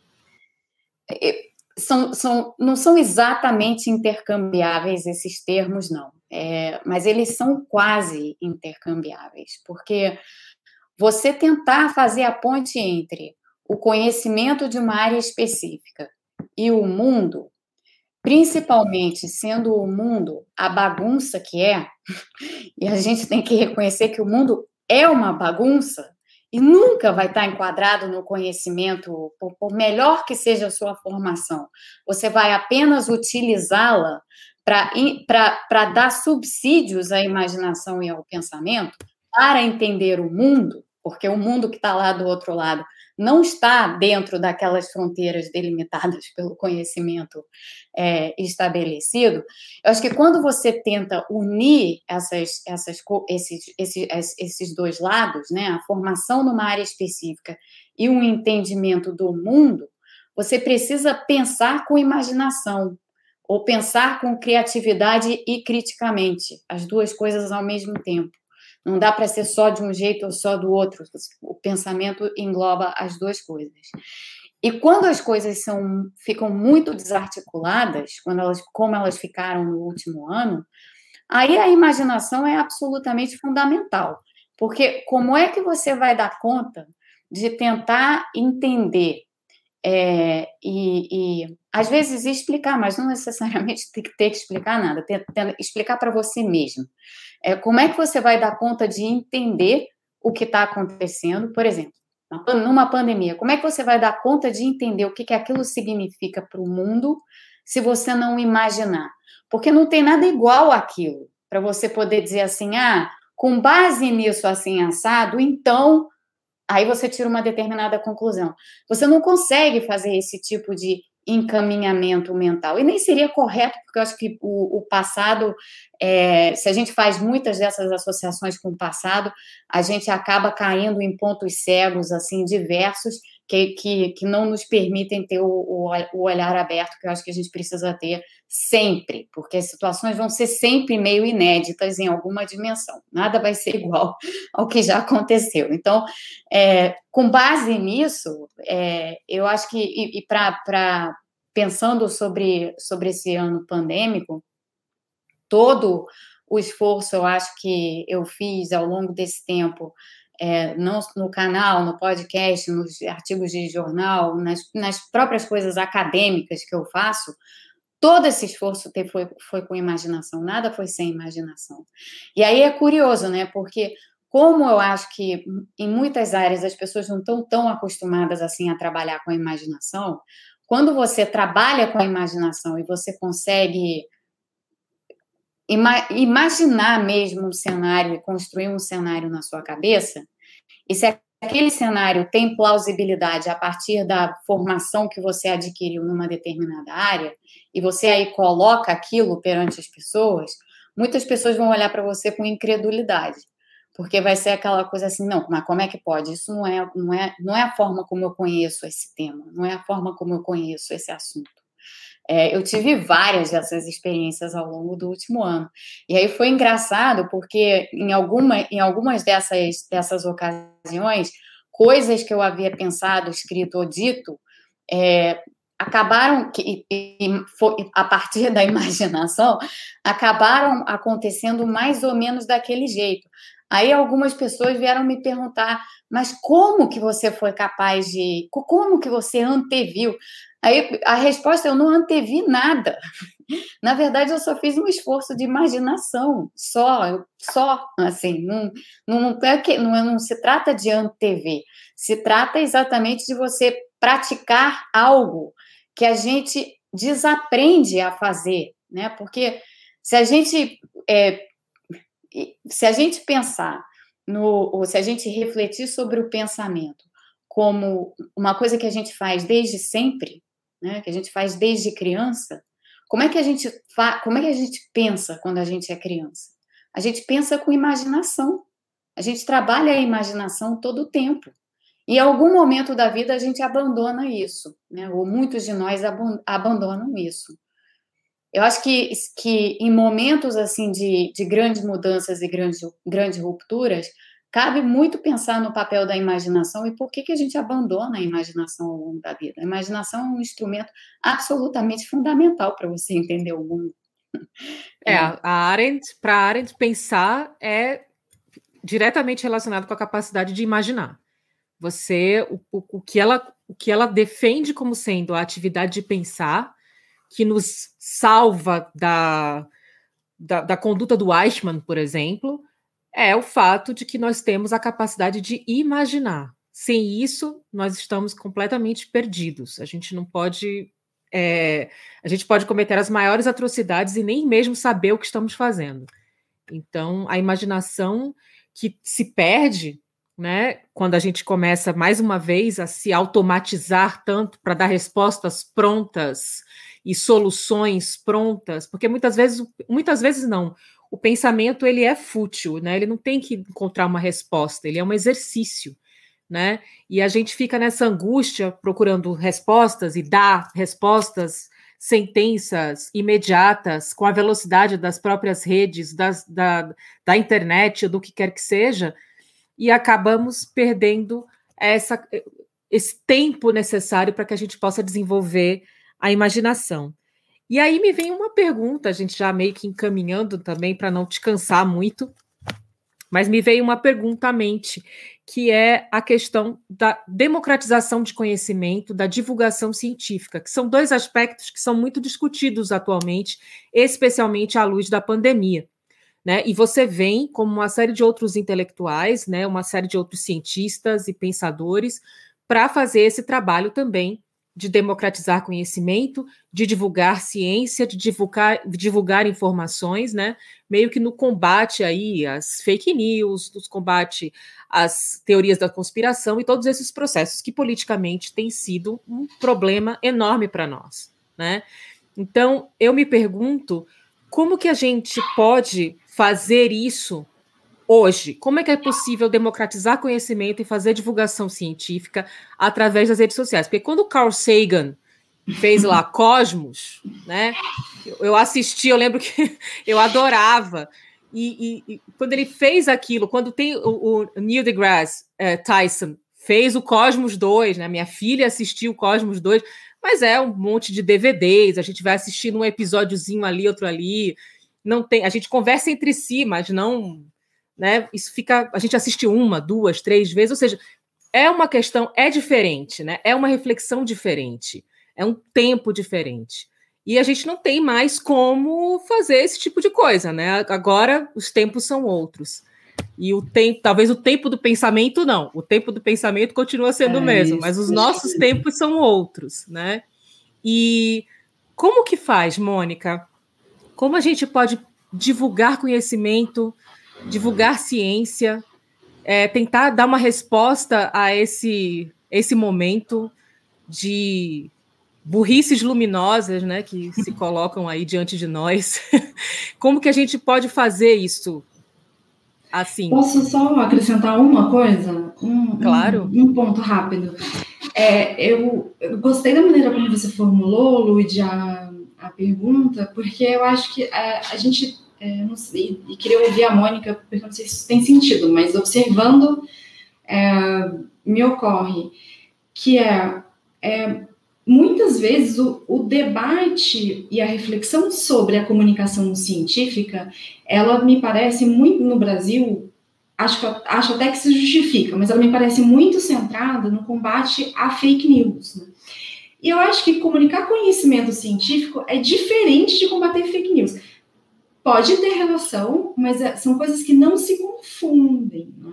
E as duas coisas são, me parecem importantes no Brasil, porque é, a nossa, até pela maneira como a nossa esfera pública se constitui, muito marcada pela oralidade, questões educacionais, né, de é, qualidade da educação, universalização do ensino médio, enfim, tem uma série de desafios. É, eu acho que a ciência é muito pouco, muito pouco parte, a reflexão sobre a ciência é muito pouco é, parte presente na, no cotidiano né, das pessoas. Então, acho que, e aí tem uma, enfim, bom, é tema para outra conversa, né? Mas tem uma, tem uma questão, né? Então, acho que é importante para a gente, eventualmente, tanto comunicar a ciência, dar acesso ao conhecimento, quanto combater as fake news. Mas as duas coisas não se confundem. E com a pandemia, elas me parecem ter se colado muito, muitas vezes, né?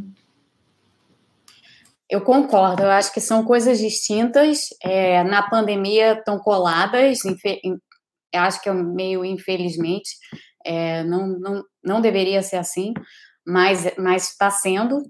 Agora, o que eu acho, é, e aí voltando um pouco à pergunta da Ludmilla e também às suas colocações, Renata, é que eu não sei, eu, eu sempre me pergunto isso. Eu me pergunto se a maneira como a gente está, de um lado, tentando comunicar ciência e de outro, combater fake news, se a maneira como a gente está fazendo isso hoje está sendo realmente eficaz. Porque a forma como se opera hoje em dia e, e a forma como, a, a, como as pessoas estão todas é, nesse ritmo frenético de WhatsApp, disso, daquilo, de não sei o quê, as pessoas se deixam levar muito facilmente e, e, às vezes por desconhecimento, às vezes simplesmente porque aquilo é resposta fácil que elas estavam buscando, as pessoas se deixam levar por coisas que não são, não, não são compatíveis com a ciência, né?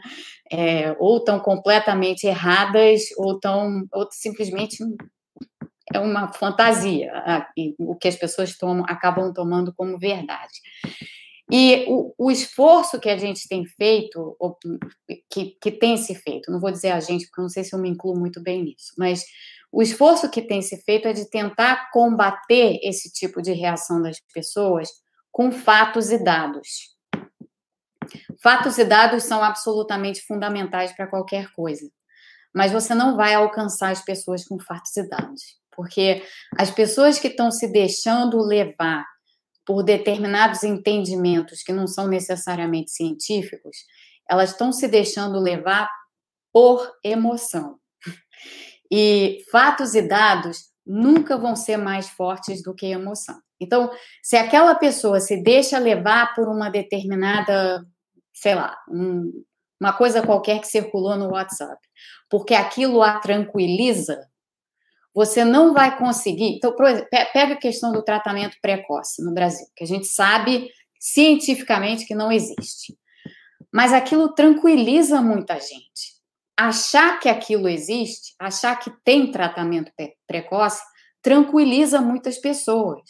Você não vai combater, você não vai nunca conseguir convencer alguém que está extremamente angustiado e quer ficar tranquilo, você não vai conseguir convencer aquela pessoa de que aquilo que está trazendo tranquilidade a ela não é real com base em fatos e dados. Então, então a gente tem um problema aqui. E eu acho que, de novo, esse problema ele tem que ser resolvido com a imaginação.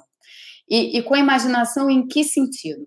Eu acho que a gente tem que voltar a uma prática da oralidade, na verdade, mas que sempre foi uma prática também de repassar conhecimento e, experiência, que é a narração. A gente tem que voltar a uma prática de passar o conhecimento por meio de uma história. Conta uma história. Assim, em vez de apresentar um monte de dados e fatos, conta uma história. Pega, pega uma história real de algo que aconteceu com alguém e conta aquela história. Olha só que, que a ivermectina não funciona. O fulano de tantos anos, que morava não sei onde, com a família, não sei o que, elabora a história e conta a história real de que aquela pessoa teve uma hepatite medicamentosa causada por ivermectina. Põe isso no contexto narrativo, entendeu? Põe isso no contexto de uma história, que vai levar aquela pessoa que está lá se tranquilizando falsamente por uma coisa, vai levar aquela pessoa a, primeiro, ter uma reação emotiva com aquilo que ela está escutando, porque narração gera isso, né? Por isso que a gente conta história para criança, por isso que quando a gente é criança a gente gosta de ouvir história, por isso que quando a gente é adulto a gente gosta de ler ficção, né? Porque a gente se envolve naquilo. Então, a maneira de você trazer, eu acho, as pessoas para esse entendimento de determinadas coisas que são falsas e que estão gerando uma falsa tranquilidade, é você voltar a isso. Conta história, conta, faz uma narrativa. É, o problema é que, é que hoje em dia a gente também caiu nessa, nessa falácia, na minha opinião, de que a narrativa, a narrativa não é científica. A narrativa não é científica o suficiente. Então a gente não pode apresentar assim, porque com, com base na com base em contar, eu vou contar uma historinha para fazer divulgação científica. Que história é essa? Né? As pessoas se, as pessoas vão, vão achar isso até ofensivo, mas não é. Isso, é. isso é a maneira como a gente se relaciona com as coisas. As pessoas se relacionam e conseguem ter empatia e entendimento, muitas vezes, por meio disso. Principalmente aquelas pessoas que não estão imbuídas na ciência que você está querendo que elas conheçam. Então, é, eu acho que, que, que, tem muito disso que falta no que a gente, no que a gente faz e no que a gente está fazendo. É, e, enfim, é, eu acho que no, no, no, Brasil esse é especialmente o caso. E aí você esbarra numa coisa infeliz, porque a gente sabe que o nosso sistema educacional não entrega um embasamento científico é, minimamente minimamente bom, ou que tenha assim, ou que nos forneça algum tipo de, de capacidade né, de, de entender determinados assuntos que talvez sejam um pouco mais complicados. A educação no Brasil não fornece isso às pessoas, as pessoas não têm esse, esse conhecimento de um modo geral. E aí, de outro lado, você tem as pessoas trabalhando na divulgação científica tentando fazer uma, uma ponte com algo que não existe, porque não tem lá aquele conhecimento do outro lado, e usando as evidências e os dados e os fatos. Os dados, os fatos e as evidências são fundamentais, mas coloca numa narrativa. Trata deles num contexto de uma história, para que você possa tornar aquilo real para as pessoas, porque senão não é real. Para as pessoas, de um modo geral, não vai ser real para muita gente. Acho que esse é o problema. Eu acho que tem um outro problema de culpabilização. A gente tem essa tendência de culpar as pessoas por determinados comportamentos, né? por escutarem absurdos, é, por até não, usar, não, não, não, não terem os comportamentos adequados, por assim dizer, na pandemia e tal, sem levar em conta que as pessoas estão agindo dessa forma porque elas viram naquilo algumas, algo que traz tranquilidade para elas, algo que as acalma. Então, assim, tem que ter um pouco essa, essa, esse tipo de empatia para que você consiga ser eficaz na comunicação científica que você vai fazer. E, e isso eu acho que é para as duas esferas. para a esfera da comunicação científica e para a esfera do combate às, fake. Ah, eu acho esse, eu não vou resistir. Eu acho esse ponto muito, acho essa essa essa fala muito suculenta, assim, porque é, uma das críticas da Arendt, uma das críticas, digo, uma das reflexões críticas da Arendt em relação à ciência é que cientistas se movem num, num mundo cujo, cujos sentidos não são compartilhados, né? Não são compartilhados pelo, por quem não é cientista daquela área especificamente. É, e construir uma história é dar sentido, né? é, facil, é orientar no mundo, né? orientar nesse mundo de sentidos não compartilhados, gente que não ficaria completamente perdida e, portanto, é, poderia ser facilmente capturada por, enfim, por, ou por narrativas alternativas. E eu acho que tem uma. Tem um, é, a sua fala é, abre, dá espaço e elementos para pensar na dimensão narrativa da própria ciência. Porque, no final, por que é possível deslocar por narrativas alternativas sobre o conhecimento é, aquilo que se valida como conhecimento? É porque as duas coisas têm uma dimensão narrativa. É, o problema é que é preciso assumir, construir, né, é, reconstruir essa narração. É, eu acho que esse é um caminho, esse é, uma, esse é um ponto sensacional, assim, é, por qual se atentar. E eu acho que a nossa, eu não sei se vocês compartilham dessa opinião, mas eu acho que a, é, parte da frustração que, que, que eu acho que é compartilhada por alguns grupos, né, em relação à, apatia em relação, é, diante do número, né, de, sei lá, centenas de milhares de mortos, está relacionada com a expectativa de que esse, esse número comunique por si só, né? de que ele tenha sentido por ele mesmo. Né? E a nossa apatia mostra que não, que não, que não tem. O sentido precisa ser construído, continua precisando ser construído, de um número simples, né? que é, um, enfim, dá a ordem de grandeza. Imagina de processos complexos como os que estão envolvidos na pandemia. Né? Sim, é, é verdade. Eu acho que é exatamente isso. O, o, a, gente, a gente afirmar assim, ah, nós estamos, nós temos mais de 4 mil, 400 mil óbitos no Brasil por Covid. Isso é um fato. Agora, aí, aí vem esse, essa coisa, ah, como é que as pessoas não, se, não conseguem se sensibilizar com 400 mil? Bom, primeiro que 400 mil já é uma dimensão que na cabeça de muita gente é inimaginável. Então, já, é, já tem uma abstração construída aqui quando você faz essa comunicação dessa forma, que muita gente não vai ter a capacidade de entender. Porque 400 mil é uma ordem de magnitude tremenda, é, da qual a gente, na nossa cabeça, não é capaz de dar conta. A gente não é capaz de imaginar 400 mil. Então, já tem uma dificuldade aí. Para além disso, é, é, isso, Renata, que você falou. Você, você tem que transformar quatro, os 400 mil numa história. Quem são os 400 mil? Me dá um exemplo de uma pessoa dos 400 mil. Qual era a vida daquela pessoa? Quem ela deixou? E a família dela, como é que tá? Ela deixou filhos? Os filhos eram pequenos? É, e esses filhos agora vão ser criados por quem? Como é que essa família ficou, vai se reestruturar? Se, se desestruturou por completo? É, é, é, é, isso que toca as pessoas, é isso que vai fazer as pessoas se sensibilizarem, porque aí é que elas vão enxergar naquele número 400 mil algo que poderia ter ocorrido com elas, ou até algo que ainda possa acontecer com alguém que elas conheçam. Se você não dá esse tipo de sentido a uma ordem de magnitude, ela é só uma ordem de magnitude, por mais que ela envolva pessoas. Então, é, é falta isso, né? E aí, e aí eu acho que esse, esse é o caminho é, que, que, que ilustra, eu acho, o que eu estava querendo dizer com, com transforma a comunicação científica em história.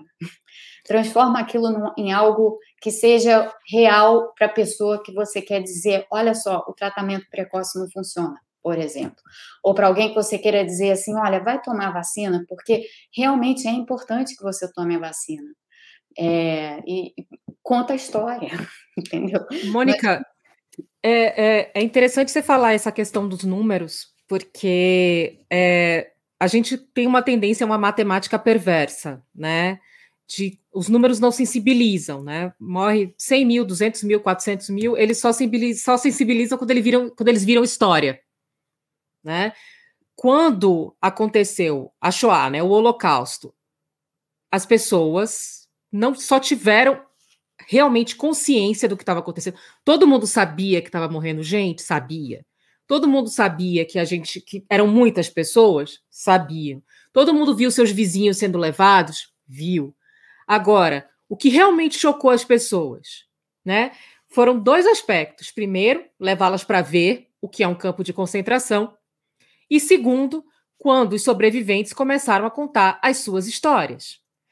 Enquanto não teve isso, e essa insistência em contar a história é o que faz com que ela não seja esquecida, e aí sim a gente tem a noção da magnitude, porque você chora lendo Elie Wiesel ou Primo Levi, ou enfim, você, é, é, é, você tem a dimensão da humanidade e não da quantidade de pessoas, certo? Então, a gente, a gente não se sensibiliza com números. Números nos chocam quando eles viram história. Né? Então, esse é, esse é o primeiro aspecto. Se a gente parar para pensar, é, é, pessoas testemunharam massacres em vilas, em cidades inteiras que desapareceram na época do Holocausto, e nem isso foi capaz de sensibilizá-las. Teve que virar uma história antes disso acontecer. E existe uma questão já que se coloca, que são os órfãos da pandemia. E é uma questão que a gente não tem discutido muito. É, porque a gente fala das pessoas que morrem, a gente, né, enfim, que não estão aqui para contar as suas histórias. Mas e quem fica, que também é vítima? A vítima não é só, não são só os 400 mil que morreram. Não, tem uma, uma corrente ali, tem uma cadeia, existem pessoas, existem famílias que perderam o, o sustento porque perderam o pai da família, existem crianças Existem adultos, jovens adultos, que estão órfãos, que têm mães de 50 anos que estão morrendo. Então, é preciso começar a fazer, talvez, um inventário, não só de contar as histórias de quem é, foi vitimado diretamente com a vida, né, perdeu a própria vida para a pandemia, mas também mostrar o que acontece com as pessoas que ficam. Né? Eu, particularmente, acho essa condição do órfão da pandemia, eu acho que isso é uma das coisas que, quando a gente parar para fazer uma análise real sobre o que significa isso, qual é o impacto dessas 400 mil mortes até aqui na vida das pessoas, de crianças, de adolescentes, de jovens adultos, né, de pessoas que, enfim, é, perderam muito cedo é, os seus, né, de pais que perderam seus filhos, a gente está vendo aí então, pessoas que ficaram com problemas, que não puderam mais trabalhar, que tiveram sequelas e que não podem continuar a sua vida normalmente. Então, é preciso também contar o impacto sobre os vivos, sobre quem também está aqui, mostrar que esse problema da morte não se resume a um número, passa por contar histórias. E nisso eu concordo com você. O Holocausto só virou o que virou quando nós contamos as histórias. O genocídio armênio, que foi conhecido, reconhecido agora nos Estados Unidos como genocídio, há 100 anos, não tinha virado história e nunca nos sensibilizou. Só sensibiliza quando você ouve as histórias.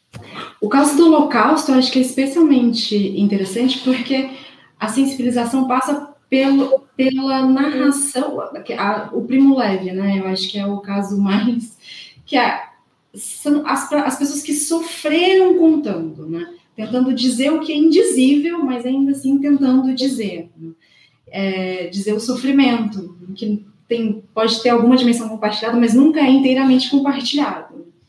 É, então, acho que esse, o caso das vítimas realmente é, é interessante para pensar. É, eu, eu acho, é exatamente isso, eu acho isso fundamental. Eu, eu tive uma experiência é, a, a, que para mim foi muito marcante, é, que foi a experiência de. Eu já, já evidentemente tinha lido sobre o, gen, o genocídio no Camboja, Pol Pot e tal, é, mas aquilo, para mim, quando eu havia lido, tinha sido simplesmente uma leitura. é, claro, muito absolutamente trágico, uma, uma coisa horrorosa e tudo mais, mas uma, uma tragédia de livro de história. Aí eu fui ao Camboja, eu fui duas vezes ao Camboja. E as duas vezes que eu fui ao Camboja, eu entendi aquilo que aconteceu. Porque as pessoas, você, você vê muito marcadamente naquele país, como foi um genocídio recente, ainda existe gente que passou por aquilo ou que perdeu parentes naquilo ou que de alguma forma tem alguma relação com aquilo. Eu nunca me esqueci é, de um, um pintor é, do Camboja, que a gente foi ver uma, uma exposição dele, ele ainda era vivo, tá bem velhinho, mas ainda era vivo. E ele tinha, ele foi, ele foi preso no regime do Pol Pot e ele viu atrocidades na prisão e ele pintava essas, essas atrocidades que ele viu. E, e pintava com, com com um estilo muito próprio. Era, era um estilo, não, era, não eram pinturas muito realistas, era um, um, estilo muito próprio dele. Tanto é que ele é um dos grandes artistas do Camboja. Ele morreu, tem uns anos. Mas eu me lembro de ter ficado muito sensibilizada ali, porque cada pintura tinha uma história. Tinha uma história daquela pessoa que estava naquela prisão e da família daquela pessoa. Então, assim, é exatamente isso o, o Holocausto, aqui, em, aqui em Washington tem um museu, um, um museu do Holocausto absolutamente espetacular. Espetacular por quê? Porque ele é narrativa do início ao fim. Você caminha dentro daquele museu e ele é só história, é uma história atrás da outra. É, contada de diversos pontos de vista e contada a partir de vários países diferentes, né? Mas é a, é a história. Então, eu acho que é isso. Nós só vamos realmente dar conta disso que está acontecendo agora quando nós estivermos escutando as histórias. E eu acho que é isso mesmo, Ludmila. São as histórias, sim, são as histórias de quem morreu, mas são principalmente as histórias dos sobreviventes. São as histórias dos, dos sobreviventes, das pessoas que vão, vão que perderam, per, per, perderam parentes próximos, os pais que perderam filhos, os filhos que perderam pais, é, os, os, as crianças que perderam os avós. São, são essas histórias. São essas histórias. É isso que vai sensibilizar. Não adianta a gente achar que, ah, quando será que quando chegar a meio milhão de mortes as pessoas vão se sensibilizar no Brasil? Não, não vão. Não vão. Eu acho que tanto é, tanto é, é, para mim, isso tem muito sentido já por Manaus, né? Assim, é, que foi o momento em que teve maior pressão e maior comoção esse ano. Foi o momento em que circularam os vídeos dos familiares, das pessoas que estavam precisando de oxigênio. Né? É, não era a história da, da vida dos, doen, dos doentes necessariamente, era história, mas era o sofrimento, era a apresentação pública do sofrimento de quem está ficando, né? Acho que vai sobreviver aquelas pessoas, né? A gente já tem quase duas horas de conversa, assim, eu tô com vergonha. Eu também.